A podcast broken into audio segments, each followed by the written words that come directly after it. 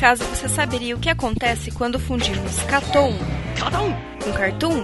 Não se vê isso todo dia. Simples, o Catum, um podcast sobre animação que tenta unir tudo o que há de melhor. É, e também o pior da animação ocidental e oriental, sem perder a piada e a data de publicação. Então, sintonize nosso feed e escute mais um podcast do Catum.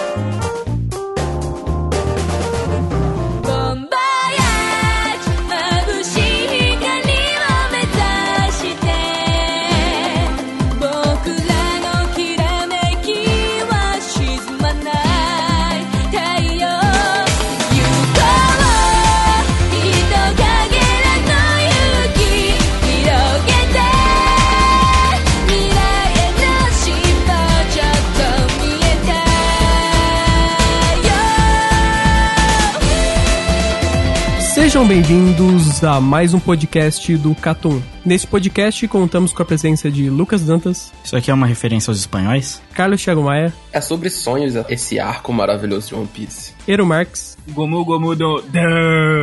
Rafael Valente. Salve. E para esse podcast trouxemos aqui um profissional. Fala aí, Baruch. E aí, eu sou o Baruch da OPEX, a gente tem aqui, a gente eu digo porque é muito mais gente do que eu, né? É um site de One Piece que a gente fala sobre isso há muito tempo, já há mais de 10 anos. E a gente também tem um podcast, que é o OPEX Cast, e um que a gente fala sobre os capítulos semanais, que é o Pauta Secreta. Então, deixo vocês aí o convite para conhecer Pauta Secreta e o OPEX Cast. Eu acho difícil algum ouvinte nosso não conhecer, porque. Mas vocês são referência, assim. No... Tudo bem, eu tô aqui ilustrando a bota de vocês, mas querendo ou não, vocês são referência aí no, no ramo de One Piece. Ah, a gente se esforça para trazer o máximo de conteúdo possível da melhor, do melhor jeito, né, possível. Porque a ideia é justamente essa, é divulgar o One Piece e, e ter mais gente para conversar sobre o assunto, né? Quanto tempo existe o Apex? Eu entrei em 2006, 13 anos. Quando eu entrei já existia. Caralho, em 2006 tava rolando o Water 7, eu acho. Pelo menos no Era. anime tava. Era isso aí mesmo. Caraca, é muito assim. tempo. Porque eu, eu acompanho o One Piece pelo Apex já tem papo de quase uns 10 anos. É, Eu, eu sempre tive essa curiosidade de saber, assim. velho. Eu, eu entrei quando tava passando justamente o Water 7. Não tinha legendas em português na época. Aí eu descobri o site e entrei em contato com o pessoal da equipe da época, né? E aí falei, vamos, quero ajudar e tal. Aí entrei assim. Mas a gente vai dar continuidade ao nosso fam- nossos famosos podcasts de comentando o arco. A gente já teve, no caso de One Piece, a gente já teve do East Blue e a gente, a gente teve também de Alabasta. Então agora a gente dando sequência aos arcos, a gente vai falar de Skypiea, que pra muitos aí é um arco, um dos mais irrelevantes do One Piece, mas pra mim é só o melhor arco. Então é isso, bora pro cast? 青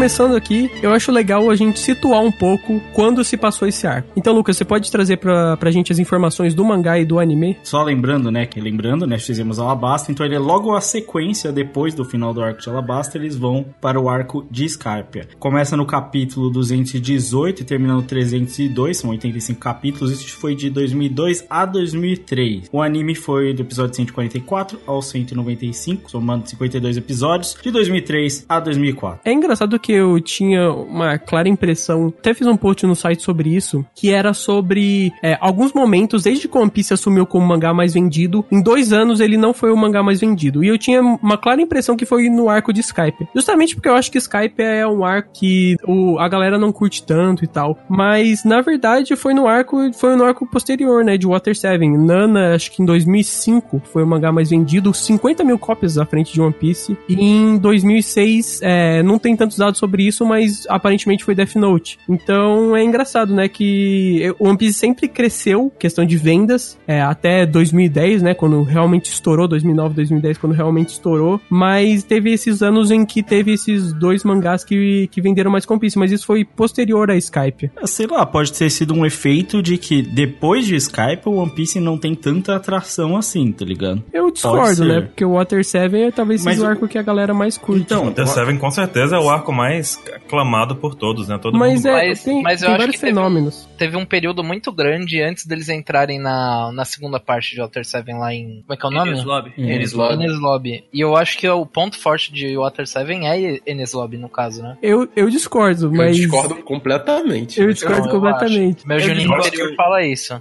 Obviamente. Daqui a um daqui no próximo cast de comentando arcos a gente discorda disso. Daqui seis É, anos. e o Valente vai perder essa discussão. É, pode ser que sim, porque eu já pensava uma coisa de Skype e quando eu reassisti já mudou totalmente minha mentalidade. É porque a maioria dos arcos tem uma estrutura de apresentação que o Oda sempre repete, ou sempre repetia, né? Nos últimos arcos ele não tá fazendo a mesma coisa. Que é aquela introdução aos personagens, à cidade, a um problema, aquele negócio todo. E no de Water 7, quando a gente vê isso, ele acontece duas vezes, na verdade, né? Uma primeira em Water 7, que é apresentar a cidade, o pessoal da galera e tudo mais. E depois, lá em Enes Lobby, tem um novo, um novo desafio, por assim dizer, que também é apresentado do mesmo jeito. Então, é, o Water 7 fica parecendo menor com relação à parte de Enes Lobby, mas a- o arco junto, os dois juntos ali, formam uma super saga incrível, com apresentações e personagens que vão ser rele- relevantes pra história como um todo até o fim, né? É, é legal você falar isso, porque é o primeiro arco que ele faz esse split, né? Que ele divide, divide tipo, tramas de ilhas, essas coisas, em mais subtramas, assim, ao longo de um arco maior, né? É, na, verdade, na verdade, em Alabasta tem isso, né? Que eles passam por quatro ilhas, né? Não, então, mas tudo é, tipo assim, Alabasta. tudo, é, Alabasta. é, tudo é Baroque Works, né? No fim É, das contas. tudo é a mesma coisa. Esse, ele que ele falou é, tipo, realmente, Enes Lobby tem uma certa diferença, né? Tem gente que vai separar como dois arcos distintos. Pra mim faz parte, né? Mesmo conjunto, É mas... porque né? as duas ilhas têm peso, né, Lucas? Pra, Sim. pra complementar o que tu tá falando. Tanto. É como se a gente conseguisse fechar, você basicamente tu consegue fechar exatamente o que que é o Walter Seven e você consegue fechar o que que é Ines Lobby. E já em Alabasta, nem tanto. As, as ilhas têm subsequências, né? É. Uma- o que acontece numa ilha vai ter consequência na outra. É claro, Ennis Lobby e Ala- e Water Seven tem isso, é óbvio. Mas é- é- são quase arcos bem, bem fechados ali dentro da própria cidade. Mas voltando com relação a esse lance de talvez Skype ser um arco subestimado de One Piece. Eu não sei quanto aos fãs japoneses, porque a gente tem pouca informação, mas o fandom ocidental, ele talvez vê Skype como tal um dos piores arcos de One Piece. Eu não sei, eu não posso falar por todo mundo, mas é essa impressão que eu tenho lendo comentários da internet, esse tipo de coisa. Eu queria saber assim, por que que eles têm essa impressão? A principal reclamação que eu vejo é que seria um arco filler no mangá, né? O que é irrelevante pra história, É, que não tá. tem personagem grande, não tem marinha, não tem Ah, não, não tem não. Não tem nenhum. Esse tipo, esse tipo de coisa. É. é- seria o arco filler do mangá. Não, eu concordo com o que você tá dizendo, porque tem gente que fala isso, mas eu discordo lendo, porque eu acho que tem muita coisa importante pro universo de One Piece, inclusive pros arcos atuais. Eu acho que até esse ponto, quando chegou em Skype, a Oda não tinha é, reaproveitado tantas ideias. Em Skype, ele plantou muitas sementes que depois foram crescendo, sabe? Sim. Então a gente vê muita coisa que acontece em Skype e a pessoa pensa, ah, isso aí é irrelevante. E no fim das contas, não é de jeito nenhum, porque vai escalonando da partir daí e a gente vê o reflexo disso em Water 7, a gente vê o reflexo disso em Marineford, a gente vê o reflexo disso em todas as sagas que, vão, que estão por vir. Então, pra mim, Skypiea é, um, é uma parte muito importante de One Piece, porque ela meio que marca um momento em que a gente começa a dar mais atenção até ao passado, a Gold Roger e tudo mais, que aparece no final, mas não deixa de ser tipo o plot final, assim, do, de, de Skypiea, sabe? Eu Um não sei, momento marcante. Eu posso estar errado, mas eu tenho a impressão de que o último arco de One Piece ele vai ser mais Skype do que do resto dos arcos. Posso estar errado. Também acho. Cara, Também é, acho, eu vou te ser sincero assim, que eu acho o Skype até meio fora da curva do que é o resto completo de One Piece. Porque como você fala, Croy, Skype é um, é talvez o único arco de One Piece que seja aventura pela aventura, saca? Porque mesmo, mesmo o Thriller Bark, que tem um pouco disso, é mais um acontecimento, tipo, eles, eles param em Thriller Bark, saca? Tipo assim, não é um objetivo. Tipo, não vou ao Thriller Bark na, em Skype, eles vão a Skype, né? Eu quero ir ali do céu. E é, cara, eu acho isso meio bizarro como as pessoas acabam não gostando tanto de Skype, porque pra mim ele é o arco mais shonen jump impossível de One Piece, porque você tem no meio dele um torneio, que existe um torneiozinho ali final, e você tem a aventura pela aventura com amizade, tá ligado? Que é o que é mais shonen jump impossível nesse sentido. Então, é, é meio estranho nesse sentido. Ele Cara, é o arco mais pirata que tem, de história É, pirata. é, isso é real. Esse negócio de ser o arco mais pirata eu acho muito isso. Poucos arcos de One Piece, pra não falar praticamente nenhum, eles discutem esse lance de mapa. E em Skype isso é totalmente importante. Não, e tem o bagulho de Cara, caçar eu ouro, caçar tesouro, pra caralho, né? Eu acho que serviu também como um, não é time skip, mas um momento em fortalecer os personagens. A gente vê, por exemplo, que o Sop e a Nami, depois de Skype, viram outras pessoas. Com os dials que eles conseguem, né, por exemplo. É, E até o lance do fortalecimento da relação com a Robin também. Sim, Porque mas esse nesse arco- ponto ainda, a Robin ainda chama todos pelo nome. Cozinheiro San, Espadachim San, Navegadora San. Ela não chama ninguém, aliás, ela não chama ninguém pelo nome, na verdade, né? Muito louco. E tem todo o lance de ficar consertando o Mary toda hora. O Mary tá quebrado, vamos É, consertar uma coisa o que. Eram indícios construindo aí, faz né? tempo, né? Legal. Eu acho que esse fato de do pessoal não gostar tanto de Skype é simplesmente pelo fato de que as pessoas eram muito jovens na época que elas assistiram e não tinha tanta luta assim pra. Eu também, cara, muito real isso, muito real. Não Porque- tinha tanta luta pra prender as pessoas, porque comigo era assim, tá ligado? Eu achava Skype não o pior, mas eu achava ele um, um arco muito, sei lá, defasado, digamos assim. E hoje em dia, reassistindo ele, a visão é totalmente diferente, tá ligado? É, eu também t- tenho a mesma impressão. A primeira é uma vez que eu assisti. que te abraça, tá ligado? A primeira vez que eu assisti, eu tive. eu- também não era meu arco preferido, mas quando eu reassisti One Piece há uns três anos atrás, eu achei incrível, assim, né? virou meu arco preferido. Eu, eu gosto bastante também. Assim, eu acho que o que você falou, por exemplo, ah, ele é o mais Shonen Jump, talvez fosse a Shonen Jump dessa época, de 2003. Provavelmente. Não é a Shonen Jump Sim, de provavelmente. hoje. Mas assim, Shonen Jump no seu cerne, né? Assim, porque Shonen Jump sempre trabalha aquele tripé deles, amizade, é, aventura e outra coisa que eu nunca lembro. Ave- Amizade, Entendeu? força e vitória. Isso, isso aí, entendeu? Sim. Tipo assim, é- é- cara, Skype é puro isso. Sim, eu, eu, eu acho que, tipo, tem uma coisa que eu vou comentada já até brevemente, que é a questão de o Oda repetir as fórmulas dele, né? E o Skype é o primeiro que a gente vê, consegue distinguir realmente a repetição da fórmula, porque é logo depois de Alabasta, né? E eu- Sim. e eu acho que muita gente critica isso em One Piece, eu, eu discordo completamente. É porque o que eu vejo é, você pode tentar fazer sempre algo novo. Sempre, ah, não, vou ser criativo, vou criar algo novo, vou fazer algo diferente. Só que isso custa um preço. Você tem que ter uma dedicação muito grande pra tentar criar esse bagulho novo. Você tem que se esforçar muito pra fazer toda hora um plot diferente, uma história nova. Quando você se apega a essas fórmulas, ele permite, por exemplo, criar um universo extremamente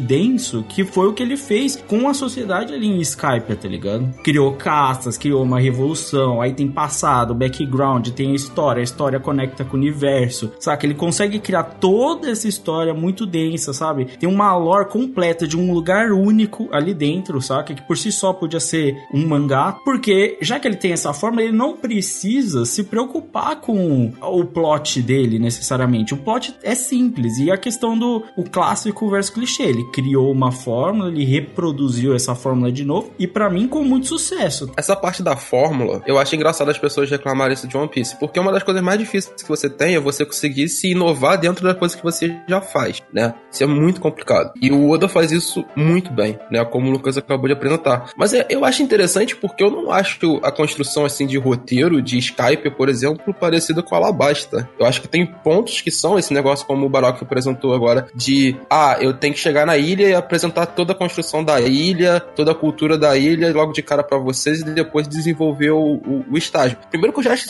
fantástico, porque isso demonstra que o cara que tá te entregando essa obra, né, o mangaka, o Oda no caso, ele estudou. E como ele estudou pra fazer Skype e Alabasta, né? Desde a arquitetura, desde as construções do- dos universos ali. Então, para ele te apresentar tudo isso, ele teve que construir um mundo gigantesco, né? E em segundo lugar, ele consegue se reafirmar dentro dessa estrutura, porque a estrutura de Skype é totalmente diferente da estrutura de Alabasta, que depois vai ser totalmente diferente da estrutura de Janice Lobby, por aí vai passando. Depois eu acho que ele começa a se repetir um pouco parecido. Aí eu acho mais parecido é, o que acontece futuramente, assim, misturando Alabasta lá no arco do, do Flamengo. Eu já acho eles coisas mais parecidas. Não, eu- eu, eu acho. A gente já falou isso no outro podcast que a gente vê, mas muito dos arcos depois do Novo Mundo, eles são meio que é, reimaginações dos arcos antigos. Eu tenho um pouco dessa impressão, assim. Sobre isso de ele apresentar o lugar e tudo mais, isso demonstra que, na verdade, o, universo de One Piece ele é vivo. Ele tem vida independente dos Mugiwaras estarem lá ou não. Sim. Então, Sim. quando ele apresenta um lugar e mostra aquela problematização e tudo mais, significa que aquele lugar estava passando por um problema antes deles chegarem e que esse problema pode se perpetuar se eles não fizerem algo. E aí ele, tipo, constrói baseado nisso um universo que anda sozinho. Então, quando ele, quando a história acaba, inclusive, a gente tem continuação da, de Skype, né, com as histórias de capa, e é justamente isso. A história continua independente dos Mugiwaras fazerem parte ou não. A gente vai ver muito ainda de Skype, eu acredito, pra frente aí. E aqui, puxando um ponto que eu queria comentar, era o vilão, né? Que é o Enel. E não necessariamente como é que é a luta e tudo mais e tal. Mas é sempre uma super percepção que eu tive sobre o Enel, que eu acho que é nesse ponto que a gente começa a entender poder em One Piece. Porque a gente sempre comentou nos casts que a gente fez aqui que One Piece não é sobre o mais forte, ou sobre a, a logia, ou a paramécia, ou a Akuma no Mi mais forte, né? Ela é sobre como você utiliza. E, mano, tipo assim, o Oda já falou isso em entrevista, tem books aí falando que a, a Akuma no Mi do Enel é uma das mais fortes que existem no mundo de One Piece, saca? Só que, a princípio, ele não é um dos caras mais fortes do mundo de One Piece, nem perto. O próprio Luffy fala disso, né? E eu acho que é um ponto marcante que você tem ali na construção do roteiro futuramente pra One Piece. Você começa a entender, cara, o cara tem um poder absurdo, mas ele não sabe usar aquilo direito, entendeu? É, Eu acho que toda a Skype se constrói através disso, porque o poder dos personagens a gente só vê um- o Enel, basicamente, com a Akuma no Mi. Tipo. Sim, sim. E, e, e- ainda assim, né, gente vê a dificuldade que é essa luta em Skype, tá ligado? Mas eu acho que os quatro Shinkans lá, eles tinham o mantra, né, bem evoluído também. Isso foi um diferencial Sim. bem grande, né? Sim, com certeza. Nas lutas. É que já é a experimentação do Oda em mostrar, tipo, poder além de Akuma no Mi, né? Exatamente. Além- e, e também de que ferramentas também podem ser úteis, que são os dials, né? Sim. Uhum. É, Eu nunca parei pra, pra reler tudo de One Piece assim e pra lembrar, o mantra já é o Haki ou não? É, ele, né? ele revela mais tarde que é o hack da observação. É, Versão. é aquele negócio, né? Culturas meio É, aborígenes que fazem coisas. É, é, tipo assim, é aquele Não, negócio, é- todo mundo já nasce com Haki, né? É. Forma como você Como eles são isolados do mundo do Mar Azul, eles conhecem como mantra, né? Mas no Mar Mantra, Azul, no isso. mundo geral, assim, vira hack. Culturas diferentes falam de, das mesmas coisas de formas diferentes, Diferente. entendem as mesmas coisas de formas diferentes. Então, eu acho tá, é, essa parada do mantra, ele chamar de mantra e depois revelar isso é hack, uma das paradas mais legais do, do One Piece, mostrando que, como eles são isolados, eles vão chamar de outra coisa, vão entender como uma coisa e vão trazer esse mecanismo de forma diferente do que, que a gente vai fazer aqui em outro lugar. Olha só, E a gente vê feliz. como o Enel é forte, né, cara? Porque o mantra dele, o hack, pegava a ilha inteira. Né, e ele não só conseguia sentir toda a ilha, como saber exatamente quantos tinha. Então não era como o Kobe que despertou na, em Marineford e meio que perdeu o controle do que ele tava ouvindo. O Enel conseguia ouvir, contar, sentir, saber se era animal, se era pessoa. Ah, É, uma, é uma- um controle absoluto que ele tinha do mantra. Não, e a menininha nasceu também com o bagulho Não, aquilo nada, é né? prodígio, é. Novo Pô. Gold Roger, aquilo lá.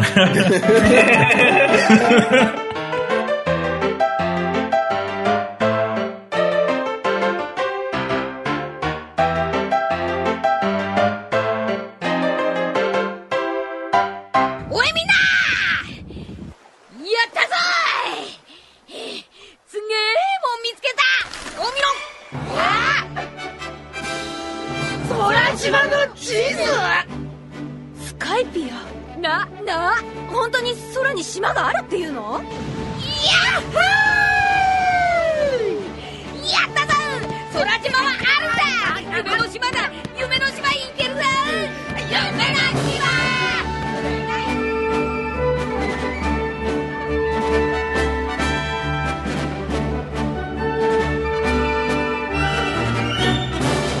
Mas falando agora propriamente da história, a gente começa com o primeiro arco, que é o arco de Jaya, e é legal que a, a introdução deles, eles estão um pouco ainda cabreiros com a questão da Robin, né? Que ela tinha acabado de entrar no bando. Então, a maioria, principalmente o Zoro, o Zoro era o que tava um pouco mais ali tenso com a presença dela. É, no começo tem aquela parte onde um navio cai do céu e eles começam a estudar da onde veio aquele navio, sabe? De que época aquele navio. E tem um, um momentos geniais ali, que é quando a, a Robin, por exemplo, ela se mostra arqueologista pela primeira vez e ela avalia aquele crânio, né? E, e o Chopper mostra que ele realmente entende de anatomia humana também, né? Que é incrível ali. E eu, eu vou falar que, assim, só passou por cima, mas, cara, pra mim, quando eu lembro de ler e relendo, eu senti uma nostalgia de ver essa cena. A cena do barco caindo do céu, eu acho um bagulho tão foda. Mas eu acho uma cena tão bem feita no mangá. Eu, eu só lembro de ficar chocado na, na hora. E aí que a aventura me pegou já dali, tá ligado? Que eu acho A- a- surreal, assim. A cena mais incrível pra mim é a parte onde eles avaliam aquele crânio, porque justamente eles levam, tipo, muitas conclusões. Que aquele barco é um barco que é muito antigo, aquela tripulação ali era uma tripulação, nem era pirata, né? Era uma tripulação mais de, de exploração mesmo. Era uma missão de exploração. E que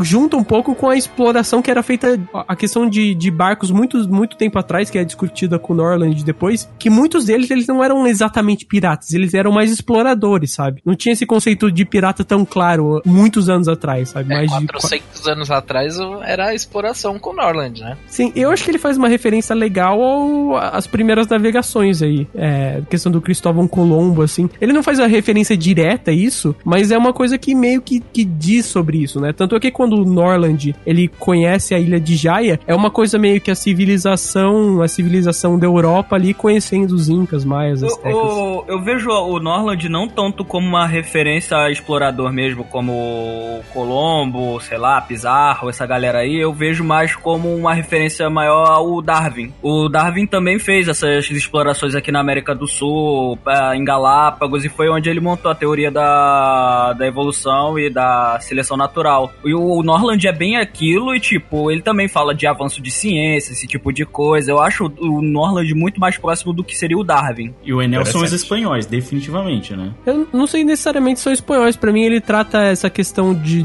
dessa questão da invasão. Eu acho que mais como se os espanhóis fossem a galera da, da ilha de Skype, da, Skype mesmo. da ilha de Skype. Sim, até por Tanto isso. é que eles tomaram as terras, né? É. Sim, até por isso eu vejo vejo isso o, o Norland não como um espanhol, mas o Norland como um pesquisador mesmo. Porque o, o, o Enel também é um cara que tem um controle absoluto, como se como a colonização espanhola fez na, na- nas Américas e tal. E também botou, tipo, uma galera que nem queria brigar um contra o outro a brigar, esse tipo de coisa. E a- apesar que são circunstâncias diferentes, já que a galera de, de Xande que acabou subindo lá pra, pra Skype. Mas ainda assim, eu, eu vejo Skype, o pessoal de- do céu como os espanhóis. Mas nesse momento também a gente tem a apresentação do Mazira, né? E revendo aqui, quando eu vi ele, eu falei, putz, é um Mink. e não é, né? Na verdade, ele é só um cara que parece um macaco, né? Eles são. E fica feliz por parecer um macaco ainda. É, então, isso, isso que me disse, isso que concretizou pra mim que ele não era um Mink, né? Porque se ele fosse um Mink, ele falou, não, eu sou um macaco. Exato. Mas ele fica feliz por parecer um macaco. Não, mano, e eu acho que é a partir desse momento que você consegue entender que, pelo menos pra mim, assim, de lembrança, Skype se torna o, o arco mais engraçado de One Piece, mano. Porque o que tem de piada com macaco, só nessa, só nessa primeira página, assim, é que eles vão zoando o cara de ser macaco, é muito engraçado. Falar pra vocês que eu sinto falta um pouco dessa parte de One Piece, sabe, hoje em dia. Que é justamente essa interação do bando por mais tempo, por mais capítulos, essa, essa, essa interação interna, assim, entre a Robin e o Chopper, a Robin e o Zoro, sabe? Eles brincando ali, entre aspas, né? Resolvendo algumas questões. E os personagens mais zoados. Então, mas eu acho que. Eu entendo o que você tá falando, mas eu acho que foi uma transição natural, assim, orgânica das coisas. Eu acho que hoje não tem mais. Não tem mais como ter isso, sabe? A história foi pro outro lado. E um, um, um lado orgânico, assim, natural das coisas. Nesse, inclusive, nesse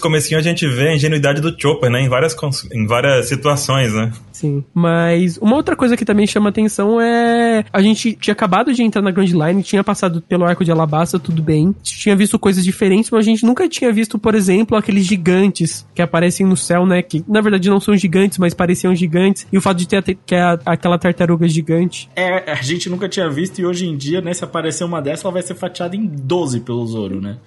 Mas. Vira sopa. É, mas é, cara, é muito. É, é louco porque eles fazem uma exploração aí falam assim: como que vai chegar no navio? Aí eles criam uma bugiganga com uns barril pra eles acharem o navio no fundo. E aí, tipo, vem a- o barco que captura o navio. Aí vem um monstro que come o bagulho, tá ligado? Não, e depois aparece gigante, assusta todo mundo e todo mundo sai correndo. No fim Sai correndo. É o. Não, e o mais legal é que tem a piada que o, o Macira fica no barco deles, né? Sim, sim. Oh, mas Aquela- vacilo essa que eles página fizeram é Mazira. sensacional, cara. que eles vão falando um por um assim, e o último quadrinho é só o Mazira ali falando, é, meu, meu porra, o bagulho é foda.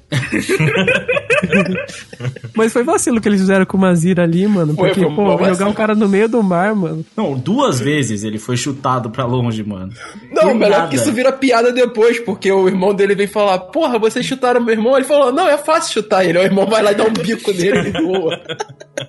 Quando eles fazem a exploração, né, velho? É quando eles acham o, o mapa de Skype, né? Que eles, a- eles trazem os tesouros ali que a, que a, a Nami fica puta e eles acham o mapa de Skype. Eles falam, ah, não tem como saber que porra é essa. Eu acho genial aquilo, cara. Aquilo é muita história de pirata. Tu achou um mapa, velho. Foda-se. E ele começa a vamos atrás construir o disso. negócio do sonho também, né? Porque Sim, o Luffy cara. chega e fala: Não, a gente precisa ir lá, eu quero ir muito ir na ilha. Porque é aí que começa a questão de é aventura pela aventura. É, eles não têm que salvar ninguém, eles não têm que salvar um país. No final eles acabam salvando, tudo bem, né, One Piece? Mas é só aventura ali, eles só querem conhecer a Ilha dos Céus, né? Depois tem o lance dos tesouros, mas é muito... É, é por isso que é um arco diferente, porque é aventura pela aventura, sabe? Não É. tem nada além disso. Tanto que eles ganham o Eternal Pose, eles podiam simplesmente ficar na ilha, mas eles saem antes dos quatro dias pra poder ir pro, pro próximo, né? Pra poder ir pra Ilha Ilha do Céu, porque senão ia gravar ali. Eles não ganham externo pose, né? Eles roubam, né?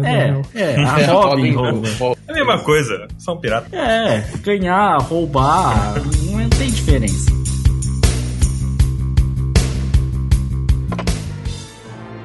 Manome. Oh, arigato! Nanda, ii yatsu.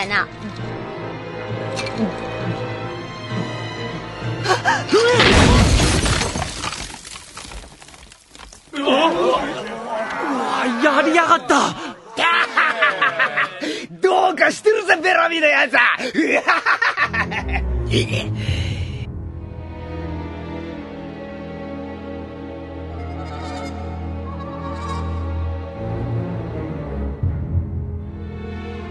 Falando sobre a parte de Jaya, né, no primeiro arco ali de Mockdown, eu acho que uma coisa muito legal, assim, que reassistindo eu percebi, que essa é a primeira vez a gente viu uma ilha que é um inferno pirata. Tá lotado de piratas, piratas ali que provavelmente estão começando ali, estão começando ali, estão nas primeiras ilhas dele, e alguns deles já tem uma certa relevância, e tem uma coisa que é meio que uma predação, assim, de pirata, sabe? Um pirata que chega mais forte, com uma recompensa maior, vai lá e mata um pirata com recompensa menor, e chega o maior e mata eles, e é isso que acaba acontecendo, eu acho muito bacana isso. É, ele vai apresentando alguns personagens que a gente vai depois identificar como parte de uma determinada tripulação, né? E, cara, a tripulação do Bellamy é muito a tripulação do Doflamingo. Cara, eles se comportam muito parecido, na minha opinião, cara. Muito parecido. Concordo demais. Porque aquele lance de o do Flamingo, ele tem poder, mas ele não é um pirata sonhador, como muitos são ali. Ele é um pirata que tá ali no, vou colocar entre aspas, no establishment. Sabe? Ele tá ali naquele comércio, ele tá ali no submundo, ele tá se importando em lucrar com aquilo, ele tá se impor- importando em ter aquela vida boa dele, de ter aqueles luxos dele, mas ele não tá se importando com os piratas sonhadores. E o Bellamy, ele representa muito isso, sabe? Ele representa muito aquilo de eu sou rico, é, eu tenho poder, eu vou pisar em cima dos outros. E é justamente o mesmo jeito que o do Flamengo se comporta. Nessa época, o Bellamy já era. Já era. Já até o, o, o cara Já. lá que é o que é o amigo do Bellamy, esqueci o nome, o nome dele. Ou do facão. Sacalço, O, né? o do facão o Sarkis. Ele tem um no Sarkis. peito, tem um gigante, um uma Jolly Roger do, do Flamengo. Do- só que ela tá um cortezinho assim no meio, né?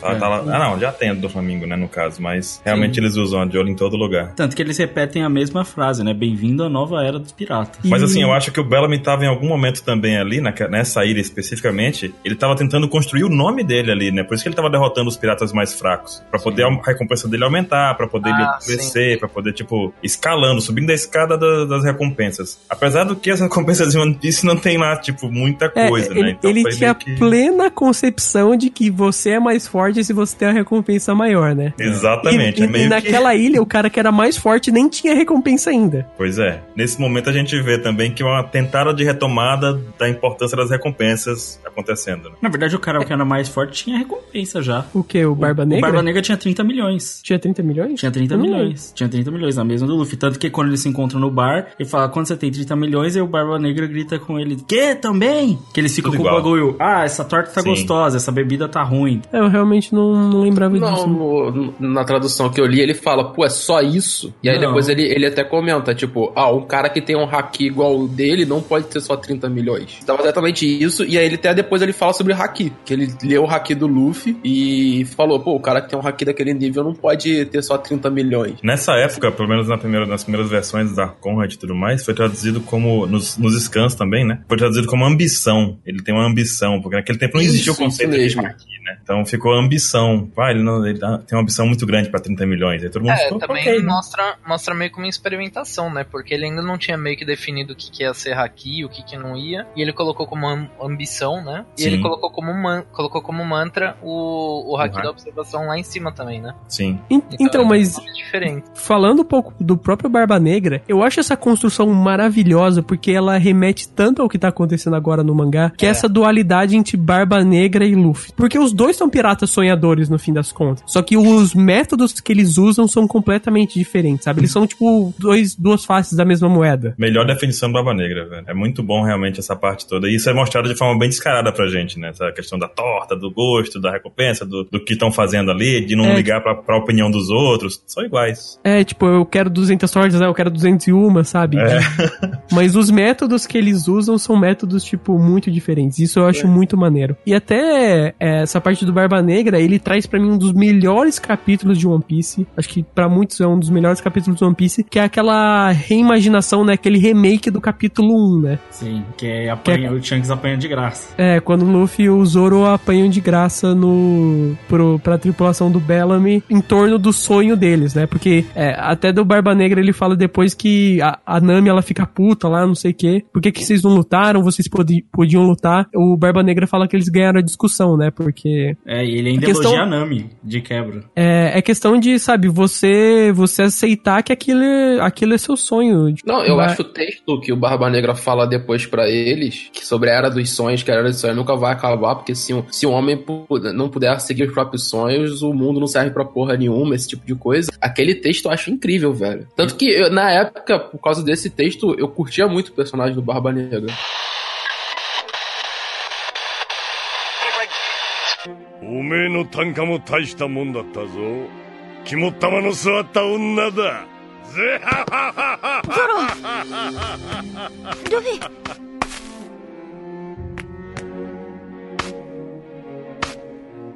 あいつらの言う新時代ってのはクソだ 海賊が夢を見る時代が終わるって？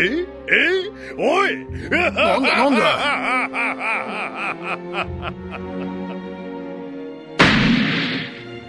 人の夢は終わらねえ！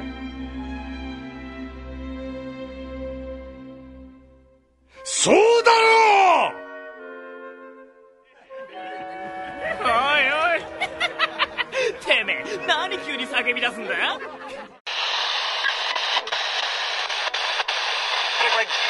Ele, ele, ele parece até meio, tipo, não, que não seria vilão, né? É, ele parecia um, um cara que já tinha vivido bastante coisa já. Exato. Ele fala que o sonho das pessoas não tem fim, né? Essa é a frase mais famosa. Sim. E o, o foda dessa parte, velho, é que o Oda ele gosta de fazer com que o Zoro seja um personagem foda. E nessa parte onde eles apanham, Gosta muito, tá passando do ponto, viu? e nessa parte, o, o Zoro ele faz mais uma coisa foda, que é o Urufi fala: não levanta um braço pros caras, não briga, só apanha. É. E ele faz o que o capitão mandou, ele só apanha e fica quieto. Mas eu- acho até engraçado que a fase do Barba Negra, né? Ele fala, os sonhos do homem não tem fim e tal. Aí ele vira e fala assim, ah, do que que esses caras sabem? Falando do que a gente acredita e tal. Aí ele manda uma assim, quando nós chegarmos até o topo, eles não vão saber o que aconteceu. Aí, fala, aí ele vira e fala, eu espero que vocês cheguem lá, na Ilha do Céu. Porque ele, quer dizer, o próprio Barba Negra já tá assumindo que aquele moleque vai chegar lá também, tá ligado? Caralho, é foda. É foda mesmo, realmente. Parando pra pensar que até arrepia, É muito né? bom, velho. Nossa. Capítulo 220 e poucos aí, e o Oda joga essa e Baba Negra até hoje sendo construído, velho. Que coisa linda. 225. Essa parte de Monktown é maravilhosa, principalmente por esse diálogo lindo deles dois, cara. Lindo E demais. a gente também tem a apresentação de outros personagens, né? Do Bugs também tá lá. O Van Alge já é aparecido lá tirando nas gaivotas. O Mad. Aparece Longe também o Dr. Kill. Cara, tão longe que o Soap não conseguia ver a ilha. Cara, durante muito tempo eu achei que o Jesus Burgess era o personagem mais foda de One Piece. Mano, até, um até ele tomar uma, uma surra do Sabo em Dressrosa, eu falava, caralho, esse é o cara mais foda de One Piece, ninguém é tão forte quanto o Jesus Burgess, mano. Demorou uns anos acreditando, hein? Mano, o melhor da apresentação de Jesus Burris aí é que ele vira, eu sou o campeão. Aí, Anami, vocês não vão brigar com ninguém. Aí os dois vira campeão. É muito É idiota, velho. E o Luffy chama até hoje ele de campeão. A tripulação do Barba Negra, assim, em questão de personagens maneiros, ela é uma das mais legais, né? Vamos ser sinceros aqui. Ah, é mesmo. É que é pra Não, rivalizar e eles com a... andam numa jangada, velho. Uma jangada com, com escotilha, ainda tem uns janelinha lá no canto. É Só uma que ela jangada de qualidade. Pena que ela explode, Agora- né? Imediatamente. Sobre... Sim. detalhes, detalhes. Ah, o engraçado é que ah, tem toda a dualidade até no bando, né? Porque ele também tem, tipo, digamos, um de cada profissão, sabe? É. Ele tem um médico, É, um atirador. Na época ele não tinha o Shiryu, que é tipo o contraponto do Zoro, tá ligado? É, então. E ele tem o cara que luta corpo a corpo ali, que é o Jesus, Je- Jesus Burgess. Sim, sim. E o capitão, né? Que é sonhador. Goro. É que o Barba Negra e o bando, na verdade, você observa, eles estão construindo a fama também. Porque ao mesmo tempo que eles estão ali em Moktal, construindo a fama deles, matando quem, quem eles puderem matar, a gente vê que o Dr. Kill tá distribuindo maçãs que explodem, o Bugs tá matando, batendo em todo mundo que ele encontra pelo caminho. Então, o, a gente vê que eles estão construindo uma reputação ali em Moktal, né? E aí, ao mesmo tempo, a gente também vai ver mais pra frente o que acontece, que ele tá sendo apresentado, na verdade, né? Eu não tinha Não, parado não pra... só isso, né? O- tem a apresentação do. É Laftel, não lembro agora. Lafitte. Lá. Lafitte. Lafitte, isso. Tem a apresentação do Lafitte que ele, ele vai lá pros encontros do, do Shichibukai por causa da queda do Crocodile, né? E ele É oferece isso. o nome do. Tanto que, na verdade, a primeira, a primeira opção do Barba Negra de correr atrás de alguém pra se tornar um, um Shichibukai é o Luffy, né? É nesse momento exatamente isso. Barba Branca, porra. Barba Negra. Barba Negra tá justamente construindo a reputação dele e o Lafitte vai lá apresentar como um possível Chichibukai, porque a gente vê como é que o Lau ganha o título de Chichibukai. Ele pegou 100 piratas, o coração de 100 piratas, lembram disso? Sim, sim. Então o Barba Negra tá fazendo a mesma coisa, tá derrotando um grande número de piratas pra dizer que ele é superior a uma quantidade X ali naquele momento. E essa, assim, isso é um pouco depois, mas é a primeira. Eu não lembro de outras vezes atrás, onde a primeira vez onde o universo de One Piece roda, né? Que tipo, fim de arco, a gente sempre fica esperando esse momento, que tipo, você vê o que aconteceu em vários lugares diferentes, né? Ele roda É, pra a-. aquele momento é a primeira vez que aparece o do Flamingo, que era a maior recompensa de longe que tinha em One Piece naquele momento. Que era tipo, caralho, o cara tem 340 milhões de recompensa. Meu Deus, ele é o cara mais foda do mundo. Não, E, o Kuma, né? aparece o Barba Branca, né, nessa parte. Aparece o Shanks de novo. Aparece o Rockstar e o Rockstar vai Isso, o Barba Branca. Rockstar. É Rockstar, meu amigo. Que ele achava que ele era. Ah, vocês já devem ter me conhecido. Tem uma recompensa de 90 milhões, tá ligado? 94 milhões. É, aí o cara não é porra nenhuma. As proporções do Barba Branca ali, quando ele aparece, meu Deus do céu, né? Tem uma menina ali que tá dando o soro pra ele e ela não dá o bíceps do, do Barba Branca, mano. Desde essa época ele já começa a construir um pouco o lance da guerra, né? Porque a mensagem do Rockstar era pro Ace parar de perseguir o Barba Negra, não era? Sim.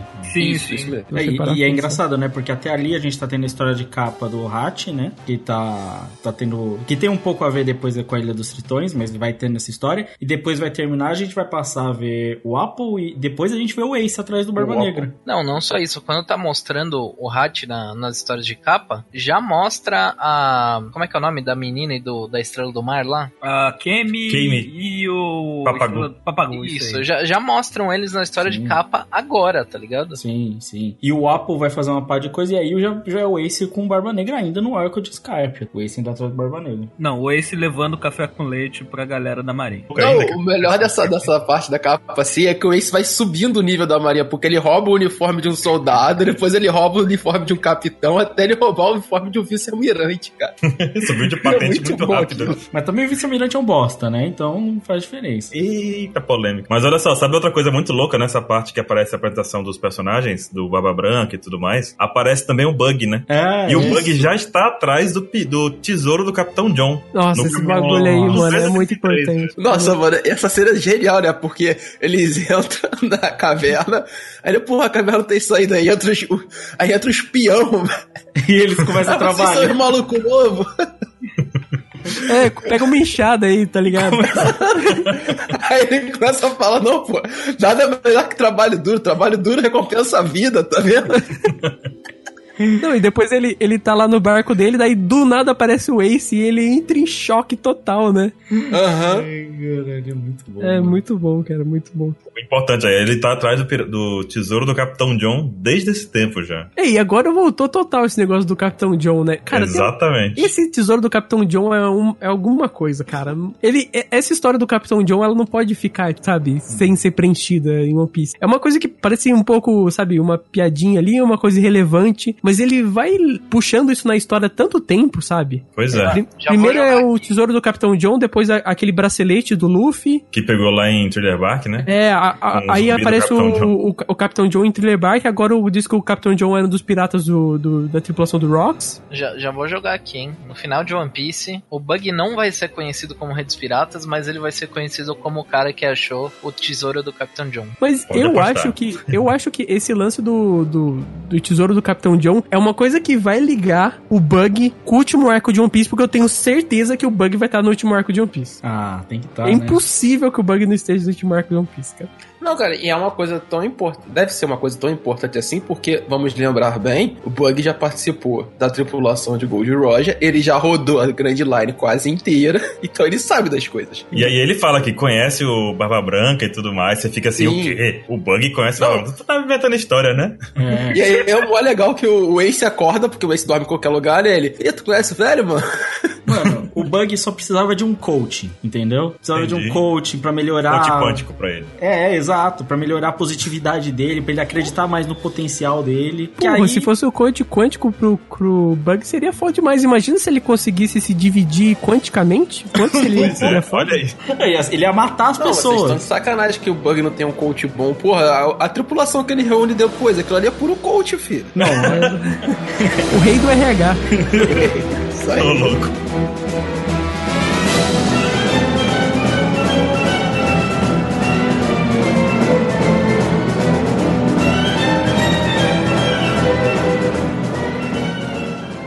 昔々の物語。それは今から400年も昔のお話。北の海のある国にモンブラン・ノーランドという男がいました。探検家のノーランドの話はいつも嘘のような大冒険の話。だけど村の人たちにはそれが本当か嘘かもわかりません。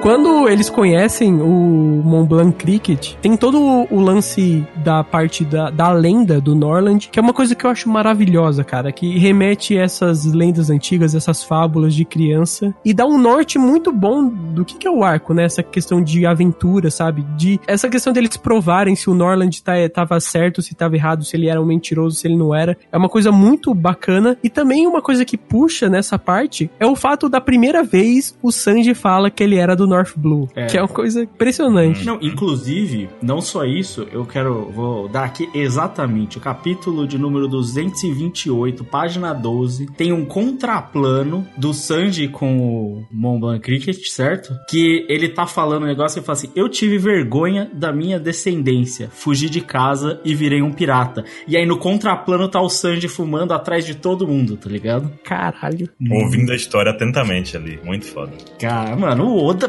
puta que o Ele pariu. não brinca não, rapaz. Naquele não é brincadeira. Eu acho muito boa essa parte da construção do Norland, é, justamente pelo fato de que hoje em dia, em One Piece, é, ele tá construindo cada vez mais que o Sop, ele é tipo um novo Norland, né? Você não tem essa impressão, assim? Ele é um é, mas ele, mentiroso. é- ele é um mas- Norland, só que cagado, né? Porque ele inventou a mentira sem nem saber que o bagulho existia. O Norland É, mas o bagulho Eu tá acho isso uma realidade. sacanagem com o Norland, hein? Eu acho a sacanagem com o Norland que ele nunca mentiu, ele foi sincero. Ele foi sincero a vida inteira. Você tá falando que o Norland é mentiroso. Ele não Mas é. o, o, o, o Sop é igual Jesus Cristo, cara. Ele escreve por linhas tortas, mano. Então, Entendi, entendi. Mano, o É Sop... God o Sop, né? God o Sop. O Sop Rei dos Piratas. Eu já deixo, eu deixo aqui. Tem outras dicas também nessa questão do passado do Sanji aí. Primeiro é que o Sanji, todo mundo teve a infância meio louca, né? O Zoro quebrando, mordendo pedra lá, sei lá o que ele tava fazendo, treinando com espada, o Luffy caçando tigre lá, a Nami desenhando coisa. O Sanji, ele disse que teve acesso à história do Norland, no caso, né? Ele teve acesso quando criança essa história. Como é que ele teve acesso a essa história? Tipo, ele era. Já ficou no ar aí que ele tinha uma condição um pouco diferenciada dos outros, né? Não só isso, ele retoma isso na parte do Absalom e Thriller Bark quando ele tem um catálogo de Akuma no Mi. É o que eu ia falar pra você. E aí, ainda piora porque no arco passado, ele foi chamado. Ele se autodenominou como Mr. Prince. Sim, a gente Aí falou. você fica. Aí você junta tudo assim, e essa dica agora que o Lucas acabou de dizer também dele fugiu de casa pra virar pirata, não sei o quê. Aí você fica pensando assim, meu Deus, tava tudo aí na nossa cara. Não, e, e tem mais um lance ainda que é aquela, aquela capa de One Piece que tem o Sanji segurando uma maleta e tá escrito The Secret. É. Demais. Mas todo esse lance da construção de, do- da lenda do Norland é maravilhosa. Tanto é que eu adoro quando o One Piece ele constrói coisas que ele não precisava construir, mas o Oda é tão focado nesse negócio criativo. A gente falou isso no podcast de Alabasta, que tipo, ele vai até o extremo, sabe? Ele constrói o lance da Knock Upstream, ele constrói o lance das estátuas de ouros. Ele não precisava fazer tudo isso, ele precisava só colocar, por exemplo, o, Mont Blanc Cricket falando sobre isso. Mas ele não, ele constrói tudo e é maravilhoso. Não, e, e assim, as pesquisas, que, o que eles precisam fazer, né? Ah, você precisa achar o Southbird, né? Pra poder chegar lá. Só que no, o Southbird, ele tem um, um, um plot ali que já serviria só pra aquilo ali, que é o pássaro que precisa guiar eles, né? Ele sempre vira pro lugar certo. Mas aí depois ele vai usar de novo o mesmo pássaro pra mostrar, ó, esse não é o mesmo pássaro daquele lugar onde a gente tava? Por que que eles estão aqui também, saca? É verdade. Construindo a continuidade entre um lugar e outro. Né? Sim, ele não precisava fazer isso, mas ele se dedica, lembra das coisas e faz, tá ligado? Mas um dos momentos, assim, acho que mais marcantes, mais catárticos de One Piece é quando o Luffy, ele se vinga do, do Bellamy, né? Que é, porra, maravilhoso essa parte. Nossa, é muito bom. Isso é, Cara- é o- provavelmente o segundo melhor soco de One Piece. Já sei até qual é o primeiro. Exato. Não, mano, e o pior é que ele avisa, né? Ele, ele, ele tem a frase marcante. Vocês perguntaram se eu sei socar. Aí, tipo, bom demais. né? Nossa, Mas, cara, essas construções de, de questão de recompensa, assim, de quem eu mando aqui nessa porra é muito bom em One Piece. Começa com aquele cara que tá bêbado, ele tá mijando no, num bar, aí ele recebe o novo cartaz de procurado, aí, tipo, ele entra em choque com o novo cartaz de procurado, ele entra lá no bar pra avisar, aí o Bellamy faz pouco caso, não sei o quê, aí quando chega o Luffy, cara, e o Luffy soca o Bellamy, cara, é maravilhoso demais, cara, é uma sensação catártica, assim, incrível. Eu adoro porque o Bellamy vem pulando, faz tudo aqui, olha só, capoeira, sei lá o que, minha perna de parkour. mola, pá, pá, pá, pá, pá, pá, pá, pá. só vem um socão na cara, tá ligado? É muito bom. E assim, o socão deforma a cabeça dele, depois a gente vai descobrir que isso deixou o Bellamy batuta, né? Cara, é muito bom mesmo. Melhor É. vingança que podia ter, né? E o pior, ele foi dessa vez pra defender o sonho de um amigo, né? Nossa. De novo, ele não foi pra bater no Bellamy à toa. Ele não, ele falou, pediu primeiro, por favor, você pode devolver o que você pegou lá do meu amigo? O Bellamy disse que não, então eu vou pegar assim que você que deixar mesmo. Aí. E concluindo essa parte da, da ilha de Jaya, a gente tem eles pegando a Knock Upstream, que, cara, é uma coisa assim, completamente maluca. Só pra complementar, que falando de mangá, né? Eu acho que o Lucas vai ajudar. A cena deles, da, da knock, knock Up Screen, é, explodindo, É, é, é sensacional. genial no mangá, mano. Eu acho que assim, Porra. e- esse é um ponto no mangá onde o Oda chegou num, num nível de refinamento narrativo que já tá quase no seu melhor, assim. Há de se dizer que até hoje em dia ele se esforça menos, assim, óbvio que tem questão de tempo pra tanta dedicação pros quadros quanto tá, tem, tem nesses arcos, assim, os primeiros arcos de One Piece. E, tipo, cara, eu, a- eu acho a narrativa visual de Skype uma das melhores, assim, em One Piece, de todos os arcos, assim, de tudo que ele faz, de todos os quadros, plano contra plano, tá ligado? Eu, eu gosto muito e, assim, eles fantasiam o Mary de galinha, né? É, eu ia falar isso, mano. Essa, esse é um dos momentos onde o Mary deixa de ser um barco pra ser um personagem, tá ligado? É. Inclusive o Luffy diz isso, né? O Mary tá quebrando, fala, todo mundo fala pra ele assim, ah, vamos conseguir um barco novo. E o Luffy diz, não, Usopp, fica tranquilo, vamos arrumar ele, que ele faz parte da nossa tripulação. Sim,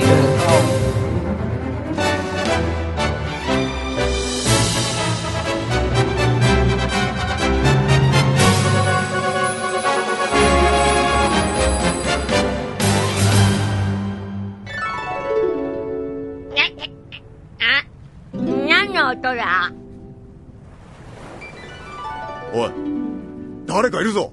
あそこだ。また例のゲリラが笛笛はまた助けに来てもらおう。いや待て。違う。あれは天使だ。天使？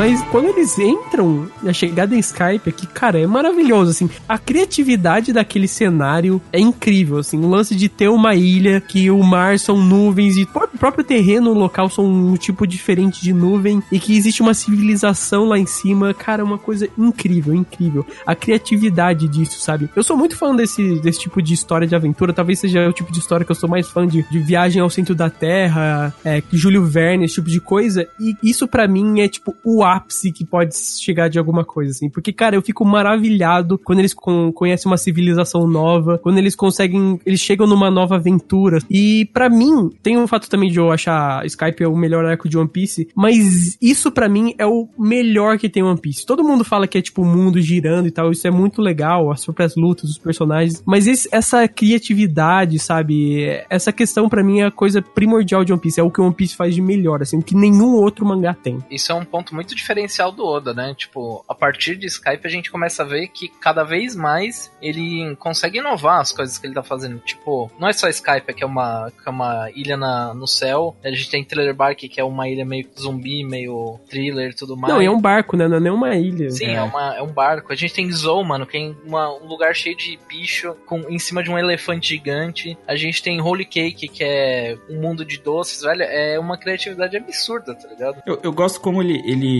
toma todo o cuidado de estruturar tudo para aquele universo funcionar. Não, não é tipo assim, Naruto, por exemplo, tem aquela questão de que a gente não entende a tecnologia, né? Que às vezes mostra uma coisa, depois mostra outra. O Oda, ele é tipo assim, meu, o cara chegou, não, porque tem essas nuvens aqui. Tá, então a gente tá no mar de nuvem e tem uma nuvem que é sólida. Aí a rua, a nuvem que eles usam para pavimentar é um bagulho diferente para eles poderem criar, tipo, as calçadas. Aí você tem os rios de nuvem que são rios específicos. E pra você se movimentar lá, você se movimenta de um jeito específico. Ele então, criou o lugar e a tecnologia para andar naquele lugar, velho. Tudo como aquilo funciona. Ele, ele, mano, ele tem um momento quando eles entram lá que ele pausa só para mostrar os trabalhadores cortando as nuvens e como eles conseguem cortar as nuvens para fazer os blocos, tá ligado? Sim. Sensacional demais, velho. É uma coisa assim impensável. É uma coisa que poderia deixar passar de qualquer jeito, assim, deixar só de na nossa imaginação, mas ele detalha nem que seja de fundo mostrando. É, e cara, ele, ele responde umas coisas que ele não precisava responder, porque ninguém tá perguntando, mas é, ele é tão fissurado nisso, naquele universo complexo, que ele responde. Por exemplo, os peixes, eles têm uma densidade muito menor, sabe? A questão do, do mar, do mar branco, ele é muito mais é muito mais difícil ver no mar branco. O próprio lance, eu não, nem tinha parado pra pensar isso, mas o próprio lance de ele estar numa altitude faz com que eles tenham tempo para adaptação, tanto é que o Wiper desce a porrada neles. No começo, aí eles demoram dois quadros para se acostumar. Pra tá bem. é. Isso aí é quando os times vão jogar contra a LDU, tá ligado? É, exatamente. Passar uma semana lá se adaptando, né? Pra... Às, às vezes o cara. olha, ele lembra disso até no, no flashback do, do, de Xandia, onde os caras sobem lá e já de cara já sente a altitude, mano. É, é verdade. Não tô conseguindo respirar. Primeira coisa que o cara diz. É, é a primeira coisa que o Calgary diz. E só pra, só pra lembrar, cara, que, tipo assim, o roteiro desse sentido do Oda é tão foda que, tipo assim, ele apresenta todos esses detalhes malucos que você não tá perguntando, como o Crave comentou, mas ele também responde a pergunta mais idiota, que é tipo assim, tá, eu, eu, dá pra nadar nesse negócio? Aí vai lá o Sop e pula do barco, tá ligado? Sem proteção nenhuma.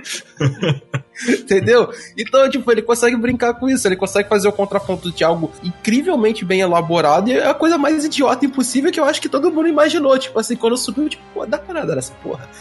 É, aí o Luffy tenta e ele continua se afogando, ele, e esse, você sabe que esse mar não tem fundo, né? Fundo, né? o Zoro corre lá pra resgatar.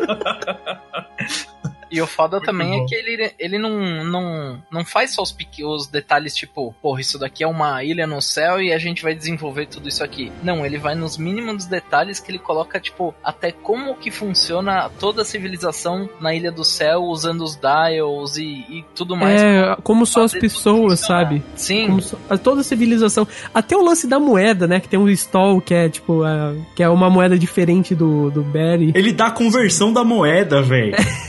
É, cara, Não, não, pra mim o mais louco é que ele, ele diz que existe uma outra entrada que você pode pegar. Tipo, vocês vieram por ali, vocês são malucos, tá ligado? É, por que, que vocês não, Não, vieram depois o pela... Granfal explica, explica, né? Que, tipo, na outra entrada pode perder pessoas. Nessa aí, ou é 8 ou 80. Ou vem todo mundo ou não vem ninguém no que eles vieram, né? E, e é engraçado, né? Porque a gente percebe depois, tanto é que tem o personagem do Uroji que vem de uma ilha do céu. Em outras partes da, da Grand Line, ter ilha do céu não é nada absurdo, não sabe? Só a Ilha do Céu, como o Terminal Balloon também, né? Sim, Tem sim. terminais que conectam as Ilhas do Céu, então. Sim, Que é tipo, mais bizarro, né? Exato, pô, algumas outras pessoas do universo de One Piece, ah, beleza, Ilha do Céu, tá, tá ligado? Ok, Pro- eu... Provavelmente, se você falasse isso pro Barba Branca nessa época, ele ia falar, porra, normal, velho, já foi umas três já. Eu já- Não, vários, vários personagens, vários personagens, principalmente do Novo Mundo, ok, sabe? No- por exemplo, quando o Uroji aparece eu, e os caras tiram lá a conclusão supernova, ah, beleza, ele veio de uma ilha do céu, olha as asinhas dele.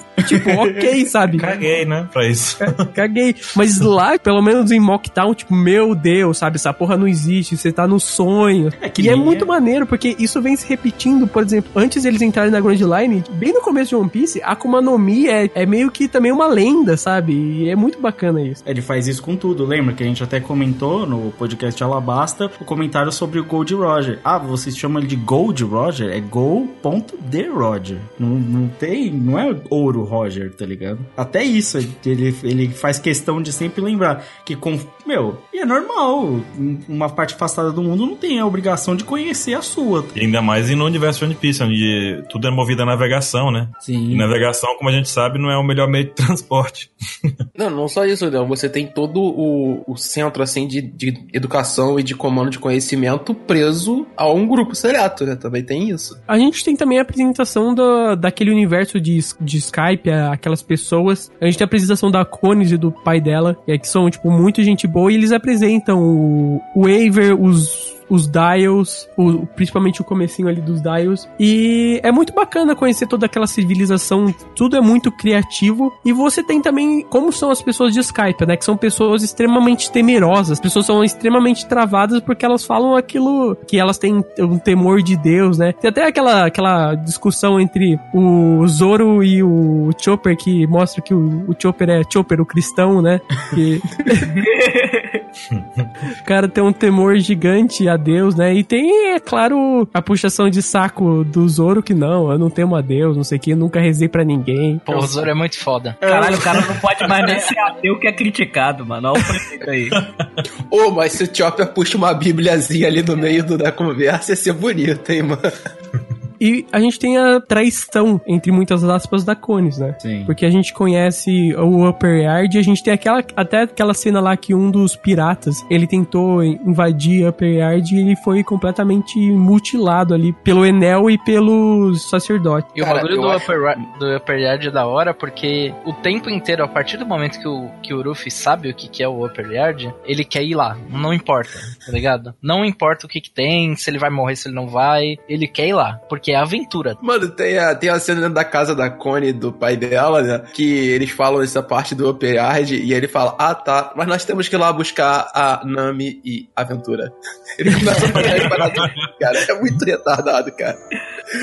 É muito bom. E nessa parte dentro da casa, cara, assim, a gente comentou das nuvens, a gente comentou de tudo, mas as explicações dos dials, cara, eu acho genial. E como não fica só ali nas casas, né? Não é só aquela explicação básica. Depois ele vira e fala: qualquer utensílio pode ser transformado numa arma de, de luta, dependendo da imaginação da pessoa. E depois eles reexplicam os dials, como é que eles funcionam, né, cara? Tem a apresentação do Gunfall também nessa, nesse É. ponto. Sim, sim, sim, sim. Ele e, cara, o Gunfall, impacto, né? o Gunfall eu acho muito foda, porque, tipo assim, é uma daquelas referências maravilhosas desse arco. Tipo assim, eu acho o arco de Skype, ou Skype, tanto faz, em questão de referência, de estudo, ele talvez seja o mais rico de One Piece. Porque o tema principal é sonho, né? Como a gente comentou no início. É, é a busca do sonho, a busca do impossível, né? E aí, o que, o que o Oda faz? Ele começa a trabalhar essa questão da- das cidades sonhadoras, das cidades esquecidas pelo mundo, né? Que é Shangri-La, é o Dourado, que depois eles comentam de novo. Eles até comentam um pouco sobre. Ah, ah, na história do, do, do Norland, que a, a ilha pode ter afundado, que é Atlântida, né? E aí, voltando nesse negócio do sonho, o Gunfall é o Don Quixote, né, velho? Sim. Porque é o cara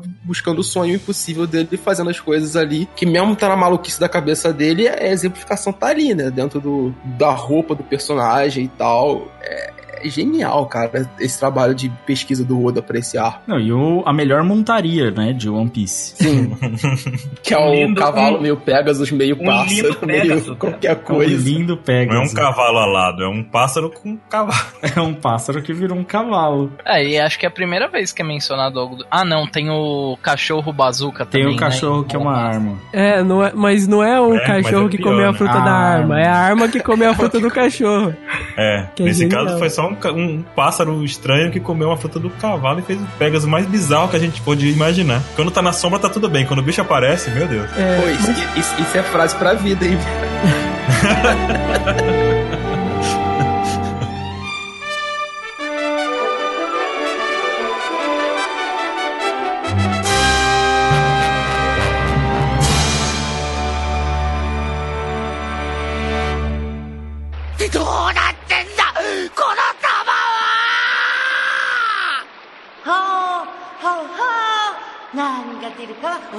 みその雲のならびっくり雲びっくり雲えはははさあ誰だ？よくぞ我が玉の試練を選んでくれた。ははは Pra mim, o ponto mais alto do arco é principalmente quando eles são apresentados aquele altar dos sacrifícios, né? Onde a, o Zoro, a Nami, o Chopper e a Robin eles são levados pra lá. E depois a gente tem uma divisão, né? Entre três grupos. O grupo do Zoro, o Zoro, a Robin e a Nami, que eles vão procurar um pouco sobre a história da, daquela ilha do Upper Yard. Ali é um contexto de aventura muito legal. Tanto de aventura na questão de que eles estão lutando ah, o tempo todo com aqueles animais de Upper Yard. E é um cenário maravilhoso, porque, cara, são as árvores gigantes. A gente tinha visto Floresta em One Piece, mas nunca tinha visto daquele jeito. E eles estão conhecendo sobre o universo de Skype, a Nami tirando várias conclusões junto com a Robin, que é uma, um foco mais em aventura. A gente tem o Chopper e o Gunfall, né? Que quando é- o Shura ele acha o Chopper, que é uma responsabilidade do caralho, né? Deixar o, o Chopper ali sozinho, né? Porra, eu achei muito responsável isso. Eu, eu Não, gosto. mano, é sensacional, porque o, o Chopper, ele percebe, tipo, ele, eu tô fudido. no meio, ele assim, não, eles são muito corajosos de irem todo mundo junto, e o caralho, ele fala, não, quem tá fudido sou eu. Cara, eu acho aquilo Mas o- bom. eu acho que o Chopper ele tem uma construção muito boa nesse arco na questão dele de provação. Total, também Tô- acho. Muito foda isso, de, de, tipo, as pessoas estão contando comigo, sabe? Eu preciso fazer as coisas direito, sabe? Pô, o Zoro sempre ganha as lutas, é, a Nami é uma ótima na- navegadora, o Sanji é um ótimo cozinheiro, sabe? Eu preciso fazer o meu, sabe? Eu preciso, as pessoas precisam contar comigo. E eu acho, cara, a parte onde aparece o Shuri e começa a colocar fogo no navio, é, eu acho tensíssima, assim, o jeito que ele Nossa, se eu acho muito foda que o, o Mastro, Mastro? Isso. É uma... Mas, Começou a pegar fogo e ele falou, mano, eu tenho que fazer alguma coisa, porque senão vai pegar fogo no barco, velho. Não, e eu gosto Ele que. vai e arranca o mastro com o bagulho pegando fogo. Ele meio que pega fogo junto e joga o mastro fora e depois ele se vira. Sim, e, eu, Tudo isso pra cuidar do barco. e, e essa construção é muito boa quando chega o Usopp, né? E o Usopp tá toda hora falando como ele se importa e tal. Aí o Chopper fala: Desculpa, eu não consegui proteger o barco. E o Chopper tá mal triste. E aí o Usopp para: Mas você tá bem? Sim. É muito É foda. bem legal. Muito e bom. eu acho que a luta do Gonfall contra o Shura é uma das lutas subestimadas de One Piece, porque eu Porque acho ela muito é foda. rápida. Ela é rápida, né? Ela não demora muito. Ah, mas é muito foda. Aquela hora que o, que o Gunfall ele pula em cima do. Da... O pássaro do, do Shura e usa o Impactal Dial nele. É muito foda, muito foda. Aí, aí ele apanha pra caralho. É, no mangá eu acho uma construção assim, narrativa linda do Oda, porque você não perde nem um pouco a noção e a Malu tá no céu, É- é tá que ligado? ele faz essas- girando o tempo inteiro. Ele faz essas lutas aladas mais de uma vez no arco. Ele faz isso com a galera que pula, né? Os guerreiros, né? Eles, os guerrilheiros, eles lutam sempre, tipo, pulando, né? Por causa dos, dos patins a jato deles, né? É, o Zerguia. o Zergear deles, mas o, essas lutas aéreas toda hora. E, tipo assim, sempre o Gunfall vem na luta aérea. E, tipo, é muito diferente porque a gente nunca teve essas lutas aéreas em One Piece, né? Tipo, de. É, galera, o, é outro ponto que eu acho muito foda na, na construção de One Piece é que ele vai mostrando como a cultura moda até o modo dos caras de lutar, que eles lutam de forma totalmente diferente do que se vê no, no Mar Azul. Inclu- inclusive, uma das coisas que eu, eu sou mais hypado é aparecer o Uruji lutando e ele lutar voando assim. Seria muito foda. Mas existem várias ilhas, né, no céu também. São É, pode, pode mudar, assim, mas eu queria que ele voasse. Mas tem o grupo do Luffy, que é a parte mais de comédia, que, cara, é os caras andando naquele barquinho, imitando as pessoas, e é isso. Ótima cena, inclusive. Essa Memorável. cena aí dele imitando o Sandy ficou famosa, né? Quando eles derrotam o Satori também, é a primeira vez que eles conhecem o mantra, né? É uma habilidade, assim, muito da hora, que é retomada depois. Mas, cara, você não tem a impressão de que essa galera, é, os sacerdotes, os Shinkan, né? Shinkan? Shinkans. Os Shinkan, você não acha que, tipo, eles são muito fortes, assim? Sei lá. Não sei, esse daí Porque- eu porque acho ele meio Esses fraco. caras são mini Katakuri, assim, sabe? Eles conseguem prever os movimentos. Katakuris. Mini Katakuri. Primeiro, que não é mini, porque esse primeiro é bem gordo, tá?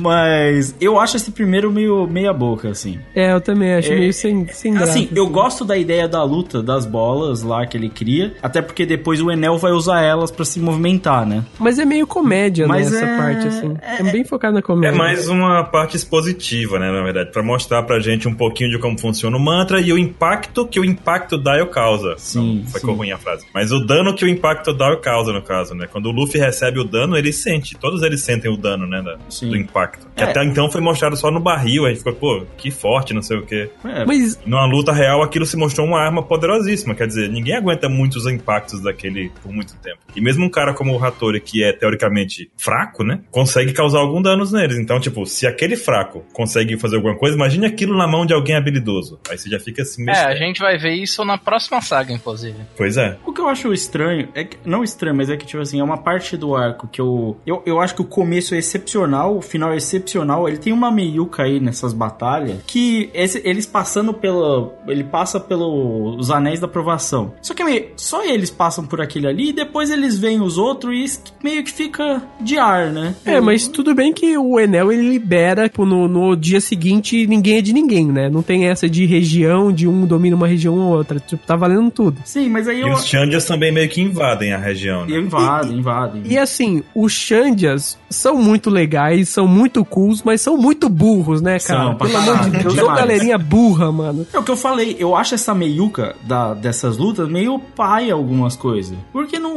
Eu, eu, eu, acho, eu concordo com você, mas isso é no outro dia, depois que a tripulação se encontra. Antes disso, eu acho ok. Sim, não, eu tô falando depois, depois até dessa luta, depois que isso acontece, que aí vai começar as lutas. O jogo de três horas do Enel que, que você tá falando. É, é. Tem uma coisa que eu acho uma construção maravilhosa desse arco, uma das melhores coisas, é o fato de que durante muito tempo no arco você realmente acha que as intervenções do Enel são intervenções divinas, sabe? Que tem realmente um deus ali. E é, cara, uma construção muito foda, o quanto as pessoas são temerosas aquilo, como ele faz com que tu- vários piratas eles aparecem em Skype a- em busca de tesouro, sabe? E ele faz com que as pessoas guiem esses piratas até o Upper Yard pra eles serem predados pela galera lá, né? E tem todo aquele bagulho de a gente não pode falar mal porque ele tá ouvindo, tá ligado? É, muito. E, e exatamente isso, sabe? Um deus onipresente. Sim, total. E é uma construção muito maneira que retoma também no fim do arco aquele lance de que é um deus mais pra você temer ele do que justamente pra ele te ajudar ajudar, sabe? Nin- ninguém ali é ajudado pelo Enel, eles temem o Enel, mano. Não, tanto que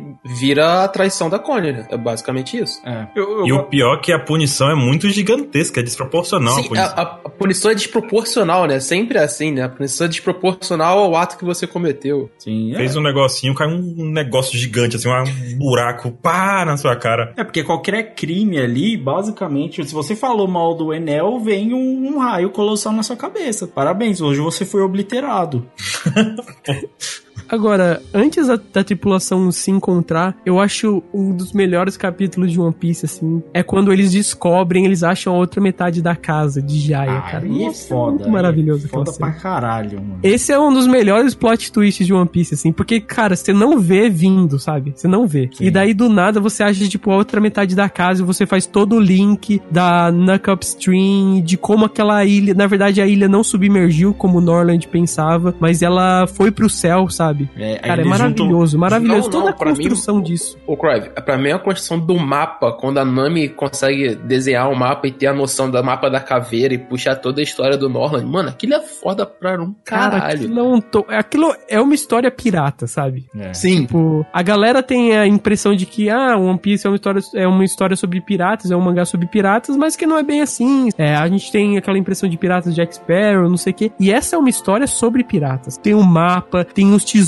sabe? Vamos atrás dos tesouros. Cara, é maravilhoso. A construção, essa construção de universo é, é incrível, cara. Não, incrível. E eu acho que assim, é que óbvio que fica muito normalmente quando eles encontram outra metade da casa, porque é foda pra caralho e tal. Mas relendo, já sabendo disso, meu, você tem toda hora eles passando nos lugares, aí a Robin passa num lugar, ué, porque tem um poço aqui? E parece que as árvores passaram por cima desse poço. E aí ele começa a falar de coisas, tipo, por que que tem certos lugares aqui, tipo, tem construções e as árvores estão por cima, e aí ele vai, ele vai, tipo, ele vai aos pouquinhos, tem só uns detalhezinhos nos quadros, tá ligado? No mesmo capítulo que eles mostram a casa, eles mostram o Southbird gigante de, de Upper Yard, né? Sim, que aí faz Sim. a relação lá. Aí você falei. faz a relação completa. Cara, é muito bom isso, muito. Não, e não só isso, né? É, se você conseguir só pegar os- as páginas onde que só aparece a Robin, desde que eles chegam no altar, porque ela tá ali e ela já começa a investigar o altar, ele começa a investigar esse tipo de coisa, você já tem dica. A, a Robin é, o- é a grande dica pra você entender isso aí desde o início. Como o Lucas foi falando que ela falou, ah, do poço, aí depois ela fala de algumas escrituras que estão ali por trás e tal. É muito bem feito, nossa senhora. E pra mim o melhor de tudo é que depois eles viram e falam, vamos roubar o tesouro.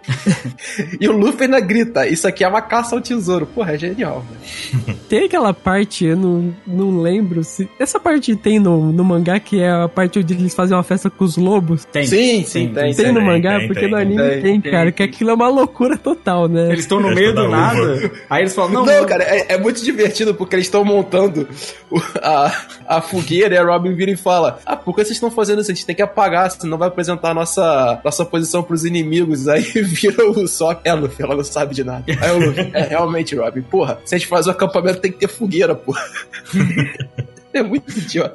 Aí daqui a pouco aparece o Sandy com o Zoro, com aquelas fogueiras de, de festival gigante. mano. Não é uma fogueirinha, é um negócio de festa junina, tá ligado? É muito bom. Aquele é genial demais. Mano, aqueles lobos são sensacionais. E é nisso aí que aparece também alguém consertando o navio, né? Ah, real, Nossa. verdade. Que ele Lá dá- voltamos. tem só um martelinho ali, né? E tem alguém consertando uma navio. Que o Sop acha que é um fantasma. Cara, é impressionante como ele construiu. No arco seguinte, isso vai, vai pro mesmo caminho, mas ele tá construindo isso, tipo, desde o comecinho, sabe? É muito incrível isso. O É, mais e- legal é que, tipo assim, no, uma diferença do anime pro mangá, no anime eles já mostram já a silhueta e tudo mais certinho, né? No mangá, não. É, é uma coisa meio assim fantasiosa mesmo, que o Sop fica querendo entender o que que é. E é agora que a gente começa a sentir mais o impacto que o navio tá sofrendo, né? Sim, sim. Que tipo, bastante. porra, ele, ele sobe pro céu, cai pro mar de volta, a marinha ataca e a puta que pariu acontece, porra, é indestrutível essa merda? Não, tá ligado? Eles estão remendando o bagulho, ele tá se auto-remendando e a gente vai ver isso no futuro. Essa parte do, do, do navio, eles já começam a construir desde que eles, que eles transformam o navio na galinha voadora que, o- que o Lucas falou, né? Lá em, em Moctal. Porque o Sop já tava reclamando, né? Pô, eu não sou um artesão de navios, eu não sou um reparador,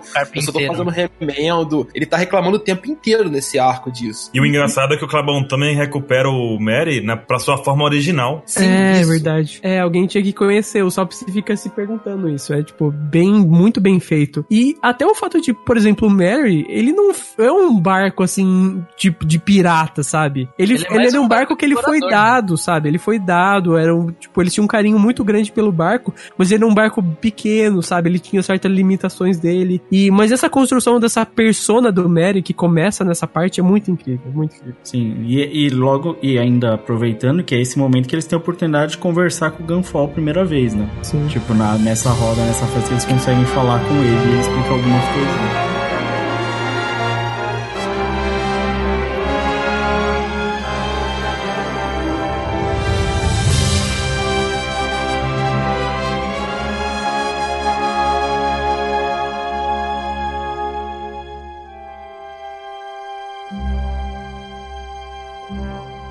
エネル様は一体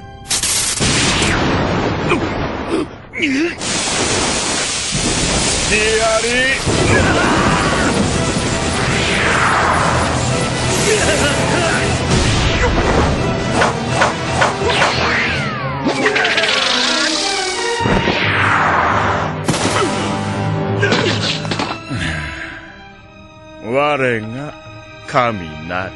ここにいるじゃないか。修行をしろお前たち。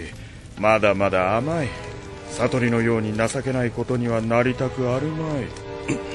何をなさる？まったくお戯れを。そのことを言うために我々をここに。退屈だったのだ。いやまあ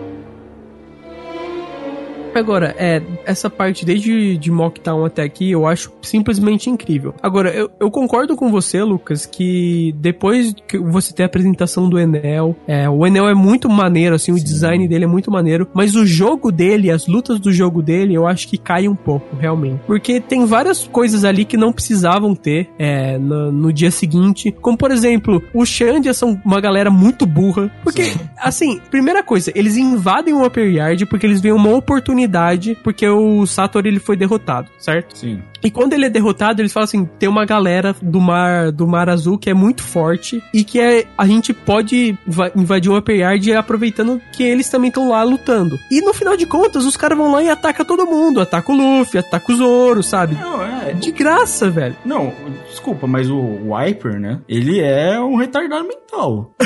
Porque ele fica toda hora, tipo assim, não. Porque eu paro pra pensar, ele tá defendendo a história do ancestral dele, certo? E a gente conhece já. Agora, você está escutando esse podcast, obviamente você já leu também, né? Mas Não, eu- Lucas, ele conhece. ele conhece a história. Ele tá seguindo exatamente a história do ancestral dele. E, e ele- o que ele tá defendendo é o ancestral, a amizade do ancestral dele com o cara da porra do, do Mar Azul. Que eles eram do Mar Azul. Aí, que caralhas ele tem pra atacar os caras que estão batendo no inimigo dele? Sendo que a. Mas é a, alcunha do cara, que é tipo Berserker, velho. Tipo, loucaço. O cara é louco. É, ele é maluco. Não, mas eu, eu consigo entender o Wiper, porque ele tá, ele tá numa situação onde já passaram gerações e gerações dessa história e o objetivo principal dele é conseguir a Terra de volta. Então, não importa quem entrar na frente, ele quer a Terra de volta. É, Porque tipo, ele tem que proteger o povo dele. Estrategicamente, o que ele faz é burro. Sim, mas, pra caralho. mas ah, eu entendo a construção da raiva dele, sabe? Tipo, isso aqui é nosso, você não tem que estar aqui, sabe? Não, Sim, é, sim. A raiva eu acho completamente justificável. O que é zoado também é que, tipo assim, por exemplo, ele ser só o Berserker, tipo, porque tem todo o lance com a menina. Ele fala, não, você não quer ficar com essa bolsa de terra aqui. Ele fica discutindo isso e, cara, eu acho isso de boa. Tanto que eu acho que depois o personagem dele fica muito melhor pro final. Ah, só que tem todo o resto da galera, tá ligado? Todos os outros malucos. Aí ninguém mais. Parece que só tem a mina lá que ela pensa, né? A única que tá ali vendo o bagulho, pensando. Eu não entendo, eu não compro muito a briga generalizada, né? Os caras têm outras pessoas e eles estão tipo. E eu não gosto de. As lutas são meio assim. O Enel manda os caras pra lutar, né? E aí fica meio que ele faz um joguinho que é meio. A parte da deles pesquisando era tão mais da hora, tá ligado? E aí eu. É, eu também acho que o dia anterior, né, que tem os três focos são bem melhores, assim, sinceramente. Mas tem certas lutas que eu acho que salva. Eu gosto muito da luta do Chopper contra o Nossa, eu gosto Gedashi. muito da Sim. luta do Chopper. eu Acho muito boa. Iradíssimo. A Mas. do Zoro mostra também aquela. A, pr- a primeira do Zoro, na verdade, né? Contra o Graham lá. Ele palmas, na verdade, né? Nossa, aquele, Mostra esse ele cara é muito da hora, muito da Com hora. ataque voador. Velho, me lembrou o Lucian do LoL. É verdade, é É. verdade. Já tira luz e dá dash e esse negócio todo. Eu falei, pô, é o Lucian. E ele fica cantando, né? As, as posição tal. Aí ele dá o pound roll, né? É, ele, é a primeira vez que ele usa pão de roll, então É. é. uma evolução pro Zoro aí, que ele sente a necessidade de ter que atacar à distância, né? Sim. E aí ele fala como aquelas. Todos os golpes do Zoro, né? Tem um pouquinho de um pensamento mais profundo. Aí ele fala dos 36 desejos mais profundos, não sei o que mais. E é legal, é bem legal, porque desenvolve me- bem melhor os ataques dele, tá ligado? Que antes era só Exato. dar umas espadadas, né? Mas ele tá sendo atacado de graça ainda no fim das contas, né? É, gratuito. De, de graça foi bater nele. O Wiper também, ele se fudeu lá pra derrotar o Shura. E daí ele do nada vê o Luffy, assim, o Luffy tá cantando, não quer nada com a vida, tá de boinha lá, Nossa, então cantando e tal. Essa música é muito engraçada, velho. Né? que no final todo mundo é idiota.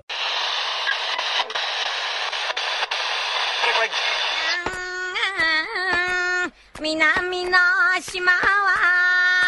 atake.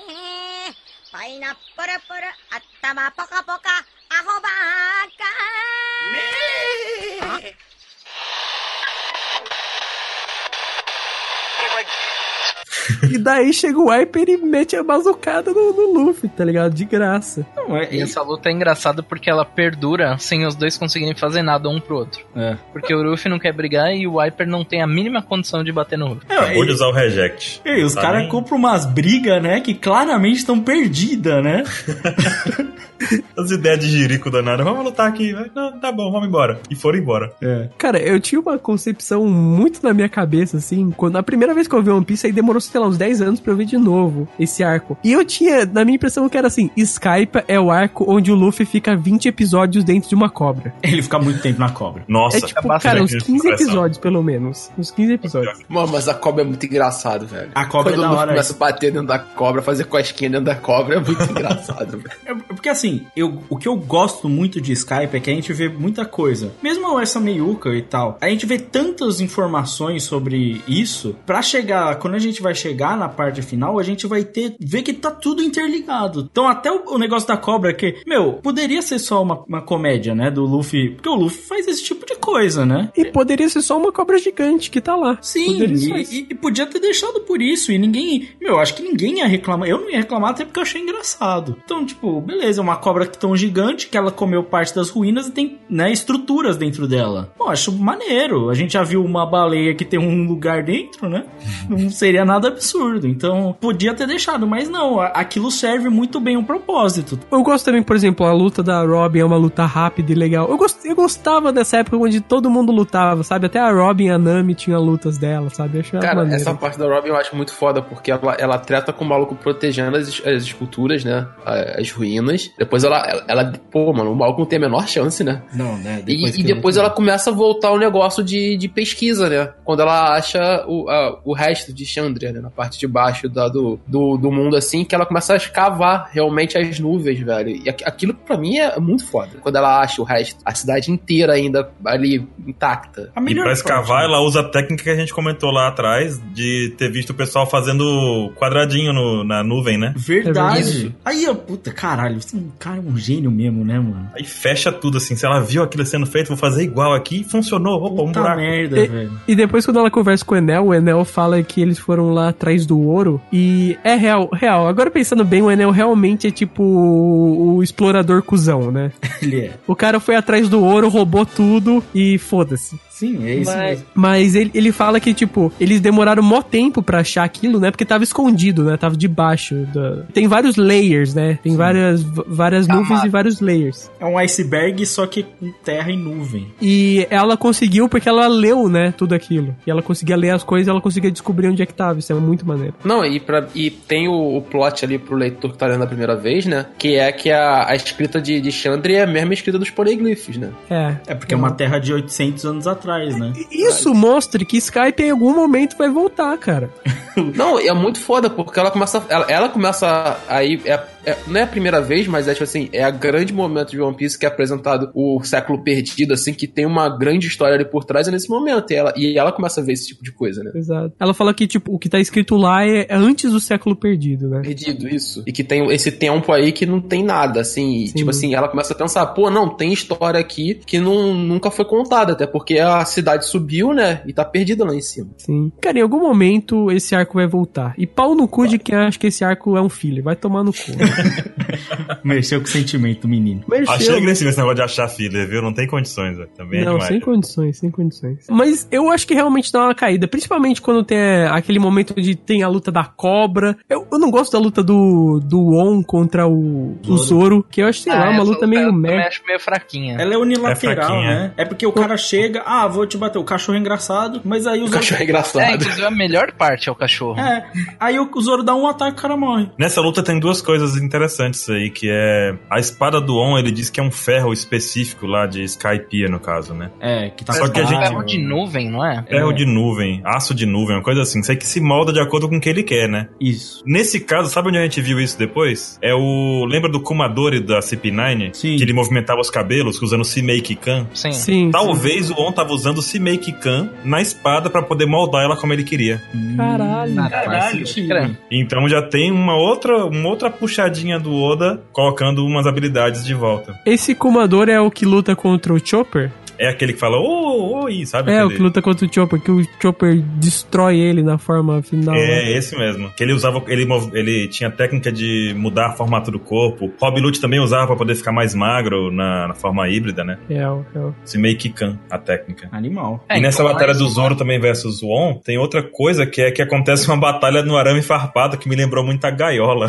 Ah, é, a gaiola do, Flamengo. né? É verdade. Não, é, é, é igualzinha, né? É igualzinho mesmo, Igual. verdade. E o Enel, cara? O que, que falar do Enel? Eu Tem, não, acho ele, eu não acho ele um dos vilões, assim, melhor. Eu acho o character design dele foda. Foda demais. Não, você falou de character design, eu queria ressaltar o character design de Skype inteiro, velho. É. Porque É sensacional. tem muito personagem que é muito bem. É um design muito bonito. Mano, o Shura eu O acho Shura, muito o irado. Shura, exatamente, o Shura eu acho foda, o Gunfal eu acho foda. O, o vídeo É, todo Todos os? Xandias, velho, é bonito demais aquela roupa deles, a tribalidade, as tatuagens, né? Sim, todo, todos os, os índios são foda pra caralho. Eu acho que assim, de questão visual, os arcos que eu tenho maior apreço em One Piece são Skype e Thriller Bark. que Eu coloco o Zou nessa aí também, eu Zou é. Zou é muito maneiro, mas eu falo assim, pô, mas a exploração visual. Zou não, não tem tanta exploração visual, saca? De tantas estruturas. Que é- até porque é mais. curto, né? É bem curto. Sim. Cara, Holy Cake, por exemplo, a questão. O cenário eu acho muito da hora, tá ligado? Mas tem algumas coisas que passam ali. Eu acho que assim, Skype, que nem a gente falou, pô, tem tanto detalhezinho, né? Que até comentou, pô, de cortar a nuvem até,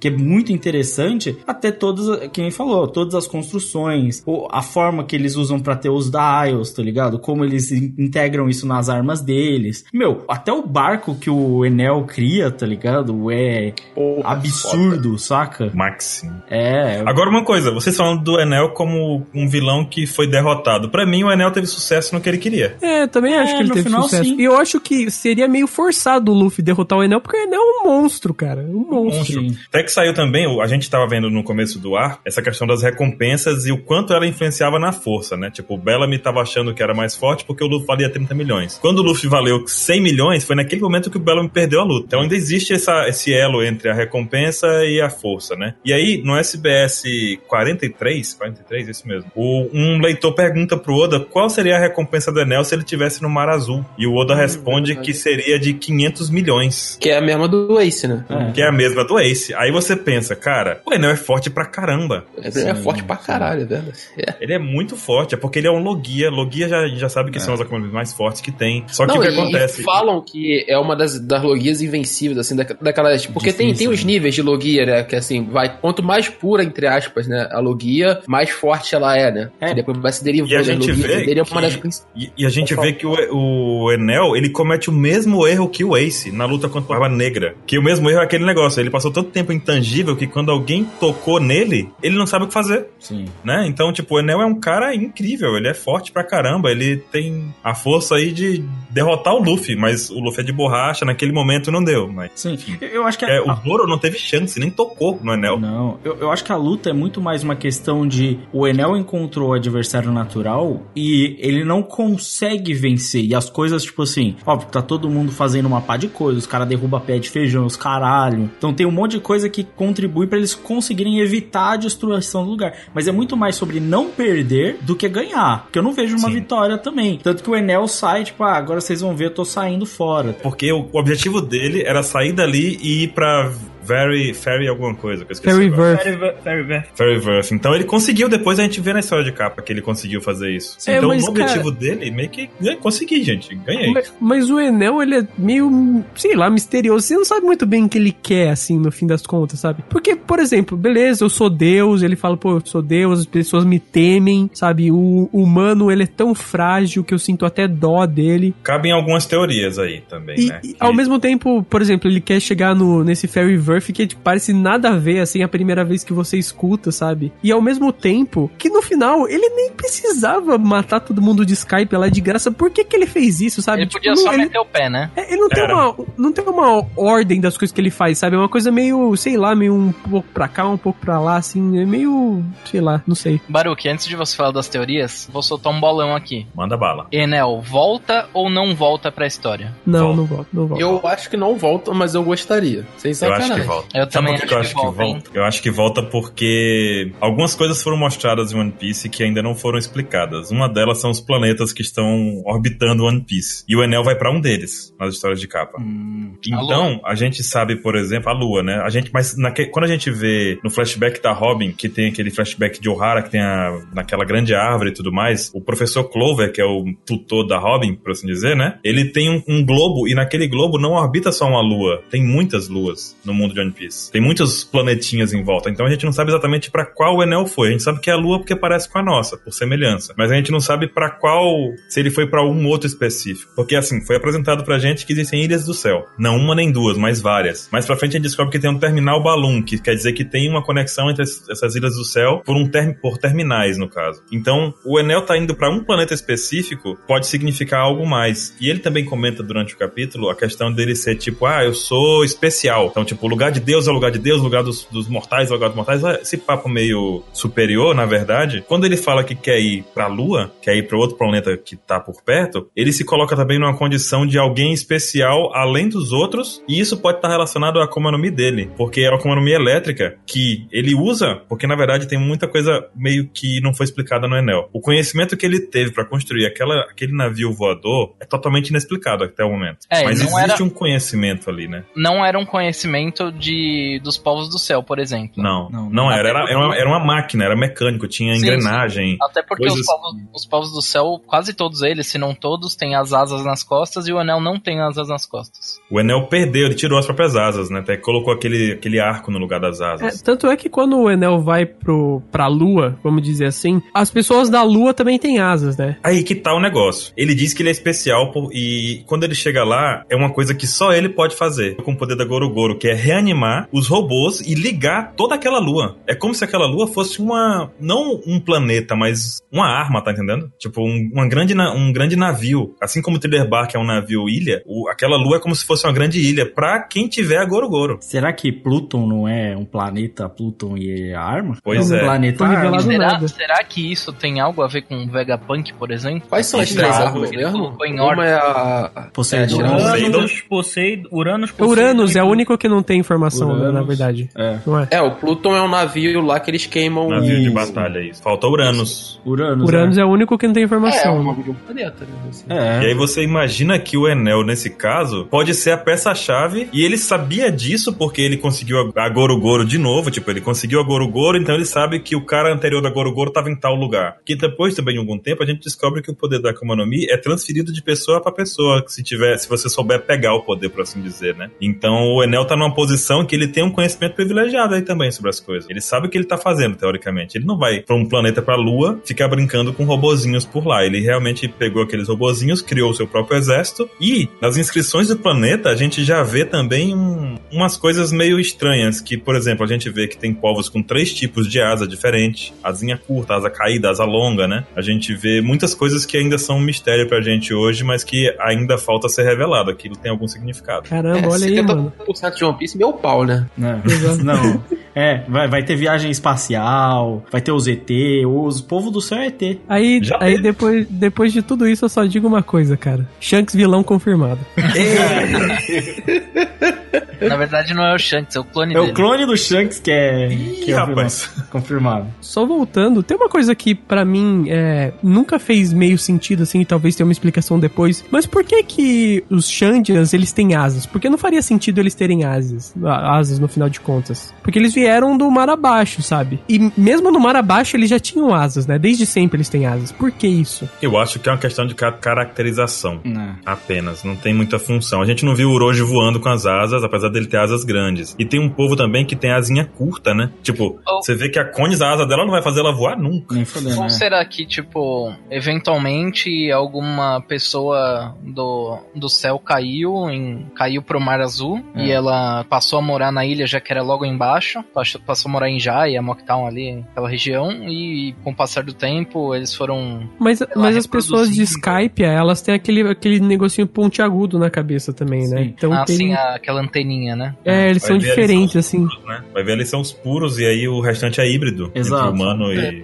galera de asa, né? É, é porque a Robin faz menção de que tem um monte de história não concebida sobre isso e fora a história do século perdido, tá ligado? É, verdade. Pode ser ter algo a ver com a relação entre diversas raças em One Piece. Isso que a gente tá falando de, tipo, o Jaya era 400 anos atrás, então é, pensa que por 400 anos eles não tiveram tanto registro assim, porque Jaya mudou de lugar, tá ligado? Sim. E, E até eu- mostra um pouco daquele Soul Blue também, Soul Blue, Soul Bird também, que em Jai era pequeno e lá ficou gigante, tipo. É, ele é lamarquismo, né, mano? Vamos ser sinceros.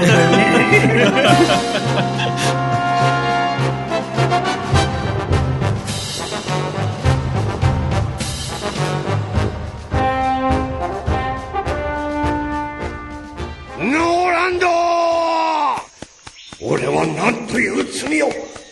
待ってくれ。ノーランド出航。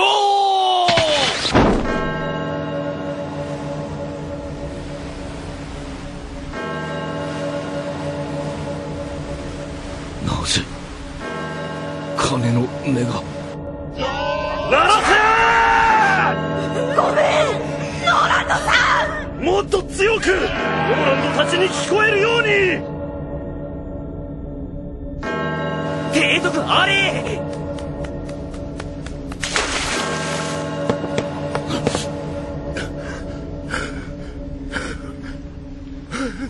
ノーランド！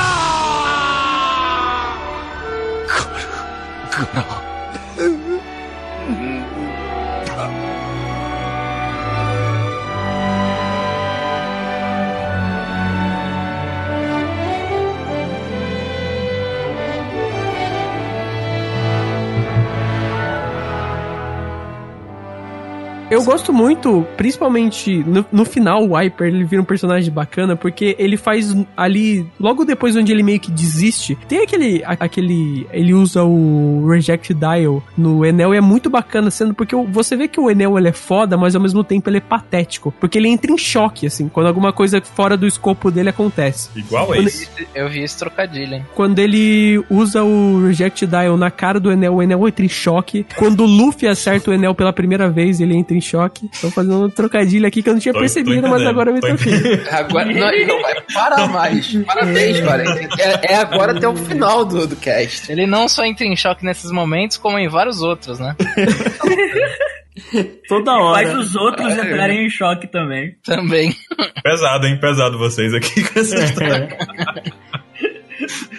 Mas o, o arco do Wiper, ele é meio que o arco do Calgara, né? Dele aceitar, tipo, aquilo, sabe? Dele aceitar que nem sempre aquilo que ele acreditava é bem assim, no fim das contas. É. E eu acho isso muito maneiro. O, o lance é que a Robin tem que falar com ele pra ele aceitar, por exemplo, que o Luffy é o cara que tá ajudando ele. Que ele tem o mesmo objetivo, que ele quer tocar o sino para as pessoas escutarem. Então, tipo, a- aí ele, ele aceita como as coisas são. Ele é meio burrão, né? Mas também é meio estranho. Imagina, do nada ele viveu sempre sem ter ajuda de ninguém, todo tempo sendo rebaixado lá, sendo atacado. E aí do nada aparece um cara que pode ser que vai ajudar você. É meio estranho. É, sim. Ainda mais se ele é de borracha. Ainda mais, é, ainda mais que magicamente ele é de borracha. Pô, que perfeito, não? Mas. Aí o Crive, a imagem dele entrando em choque. Perfeita a imagem do Anel. Esse, esse grito foi repetido depois por vários personagens, mas o do Anel é icônico. Ô, Lucas, por favor, isso na capa do cast. Para de pedir coisa na capa. O pior é que é tão icônico que fizeram uma action figure da, dele, grandona, com, com essa cara. Ah, mas você vê, isso pode ser um defeito dos Logia, né? Porque o cara fica com um corpo intangível, quando alguém toca, meu Deus, fui tocado, É. sabe? Perdeu o controle. Me assustei, agora me É, sente assustei.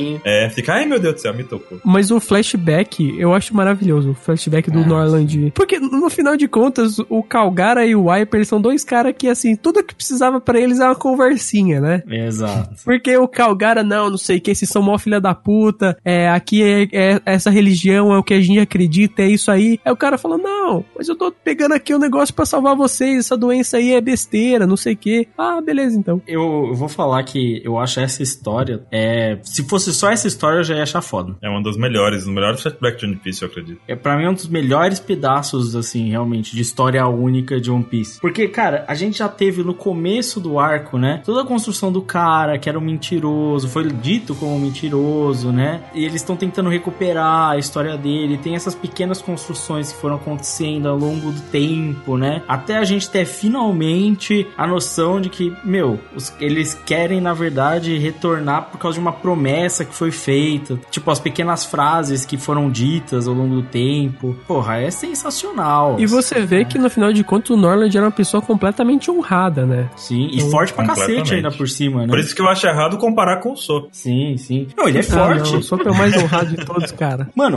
Pergunta pros habitantes de Dressrosa se ele não é foda. é. Tem até uma estátua de bronze lá.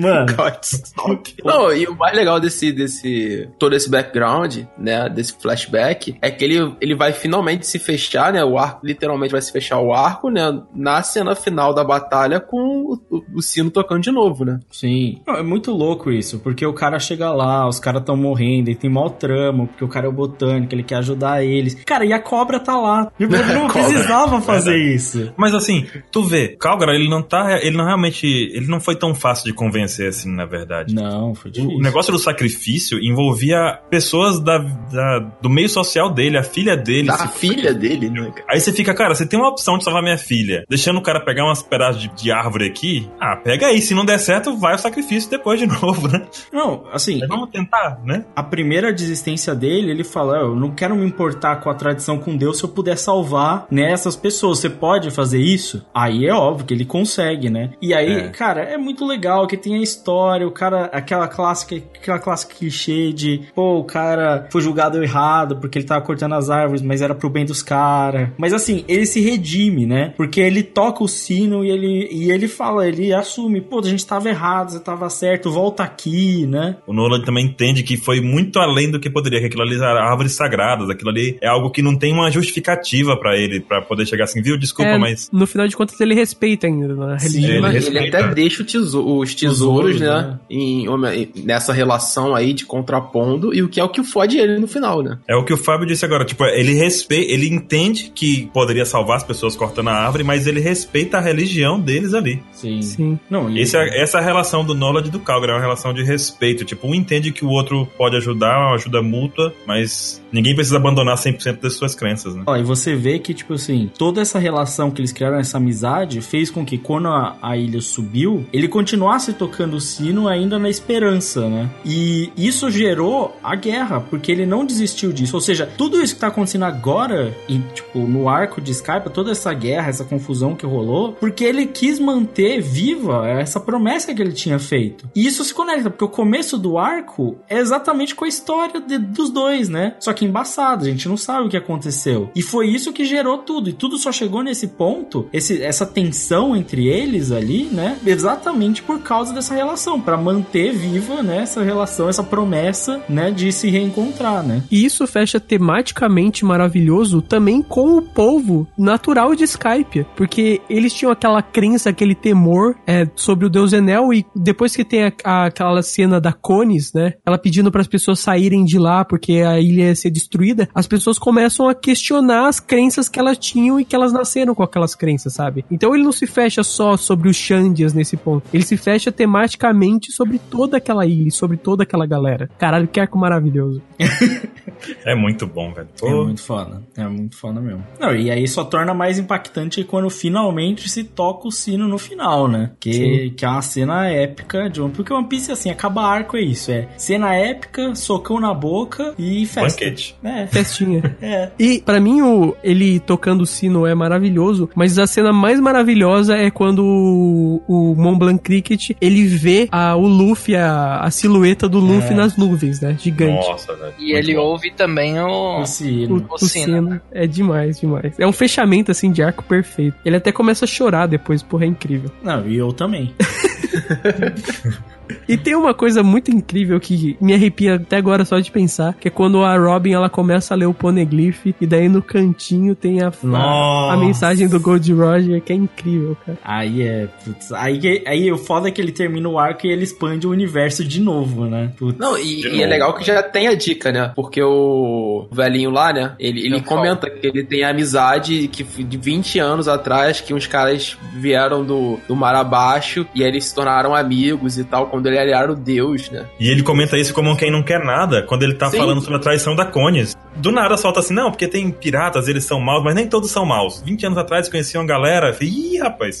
É, real. E o mais incrível é que esse, esse Poneglyph ele tava no sino, né? Se não me engano. Tava na Sim, base. Na isso é base do abaixo sino. do sino. Na base do sino. E o sino, ele não tinha sido visto por ninguém, né? Ninguém sabia onde tava o sino. Sim. Mas o Gold Roger ach- achou o sino, né? Até o próprio Enel, ele, ele pegou todo o ouro ali, mas ele não tinha visto o sino ainda. O sino tava escondido em uma nuvem acima deles, né? E o do Gold Roger, ele conseguiu achar o sino. É, porque em cronologia mesmo é. Em 20, 20 anos atrás o Gold Roger chega lá, aí ele acha o sino por algum motivo, e só 16 anos depois do Gold Roger ir que o Enel toma conta de tudo. É, sim. Na verdade é 14, né? Porque o Enel tá 6 Isso, anos. É, 14 isso. Mano, agora que eu fui lembrar de uma parada. Vocês estão ligados que ali em, em Zou eles falam sobre vozes, né? Que o, quem tem o, a- o haki do, do imperador consegue ouvir as vozes do não é mundo, só, né? não é, na verdade não é quem, Hack quem- não é rei. quem tem o rock do rei. É na verdade eles falam que o Luffy e o Gold Roger eles conseguiam escutar a voz, não, Não, é e o necessariamente E o Momonosuke. E o Momonosuke, é real. Monosuke. Só que aquela garotinha que a gente falou que é o novo Gold Roger, ela não comenta o mantra como visão, igual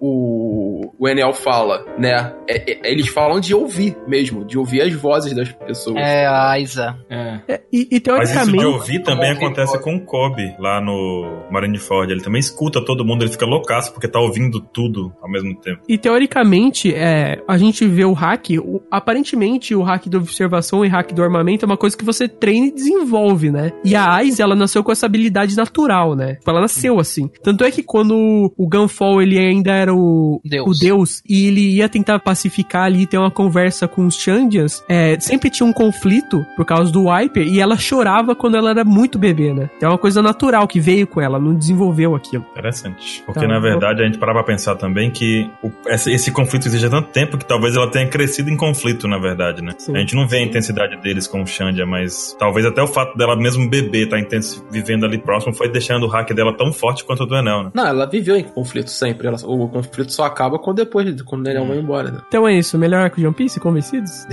Peraí, quem escreveu a mensagem do, no Poneglyph? É, verdade. Não, É, e usou aquela linguagem? Quem É, sabia como quem linguagem? sabia? O- Foi o Roger que escreveu? Será que. Foi, é do Roger a mensagem. É. Quem, como, é, como ele escreveu? Ele sabe. Como, não, que- como é que ele encontrou como foi dito já aqui, como, como é que ele encontrou, como é que ele escreveu, Cara, ele quem me- foi que escreveu. Ele me parece meio, meio velho, né? Acho que foi supletivo. Eu, eu imagino que tenha- ele tem encontrado alguém, além da Robin, na, naquela época, que sabia. Gente, tem alguém que tá bem próximo aí que fez parte do Roger. É verdade, é verdade. O Oden, pô. Ah, não, pô, eu pensei no Oden, mas beleza. O Oden Ah, era ele- Ele, do ele- ele- foi o último, né, a, a saber as escrituras, assim, né? Falado. Pois é. O Monosuke apresenta isso. né? Então só sobrou ele agora, né? Mas você vê, no capítulo 300 e, sei lá, 307, 301, aparece o Poneglyph e agora a gente tá vendo um cara mil anos depois, né? O cara que pode ter escrito nele. É, Então eu acho que, assim, é um arco maravilhoso, assim. É claro que tem uma ou outra barrigada. Todo arco de One Piece tem uma barrigada. Mas você pode não concordar que é o melhor arco, como eu acho, por exemplo. Mas falar que é o pior, que é um filler, pelo amor de Deus, né? Não, nu- nunca vai ser o pior tendo. Punk Hazard. Punk Hazard é o pior de longe. Nossa, eu não vou falar nem minha opinião sobre Marineford, vou ficar bem quietinho. Opa, Você não acha pode pode- pode- pode falar, pode falar. Você gosta de gente concordando com você? Eita, você também não gosta, não? Assim, Não não, acredito, é que eu não, não, não é? gosto, mas eu, eu acho um dos piores, na minha opinião. Mas não é bem isso. Mas, Eu por acho. exemplo, eu acho Skype mais legal. Caramba, eu acho muito mais legal, velho. Marineford pra mim foi só um. Sei lá, o que Vamos já. fechar e a gente continua a conversa. Vamos fechar xingando o arco que todo mundo prefere, é isso? そ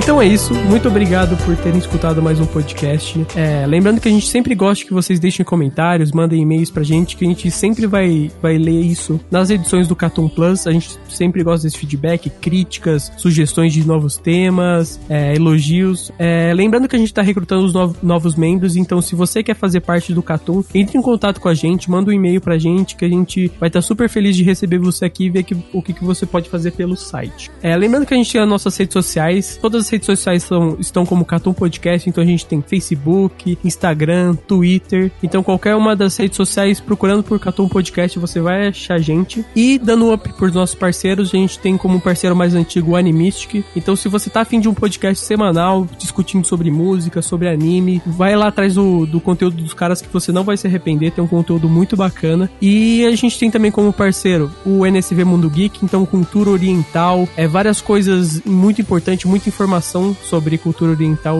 é, como um todo, falando um pouco sobre o mercado de quadrinhos nacional. Tem algumas reviews novas lá, no site que você pode dar uma olhada e você também vai gostar bastante. E também o nosso mais novo parceiro, que é a Analyze It, que já tá há um bom tempo com a gente, mas talvez seja o site que atualmente melhor cobre essas revistas de anime e mangá por aí. Então, se você tá afim de ter informação sobre a Shonen Jump, é sobre Shonen Sunday e as outras revistas da Shueisha, corre lá atrás dos caras. Se você quer saber qual mangá tá perto do cancelamento, qual tá subindo nos rankings, é só correr atrás do conteúdo dos caras que também vocês não vão se arrepender. Lembrando que a gente teve aqui a participação do Baruch da OPEX, então correm lá atrás do conteúdo dos caras. Eu tenho certeza que vocês já passaram pela OPEX, mas eles fazem um conteúdo muito bacana, é tanto de publicação do, dos episódios, do- dos capítulos do mangá, como também conteúdos adicionais de One Piece. É, tem podcast, então escutem lá o podcast do- dos caras, dêem uma olhada no site que vocês também não vão se arrepender. Então é isso, muito obrigado por terem escutado e até o próximo cast.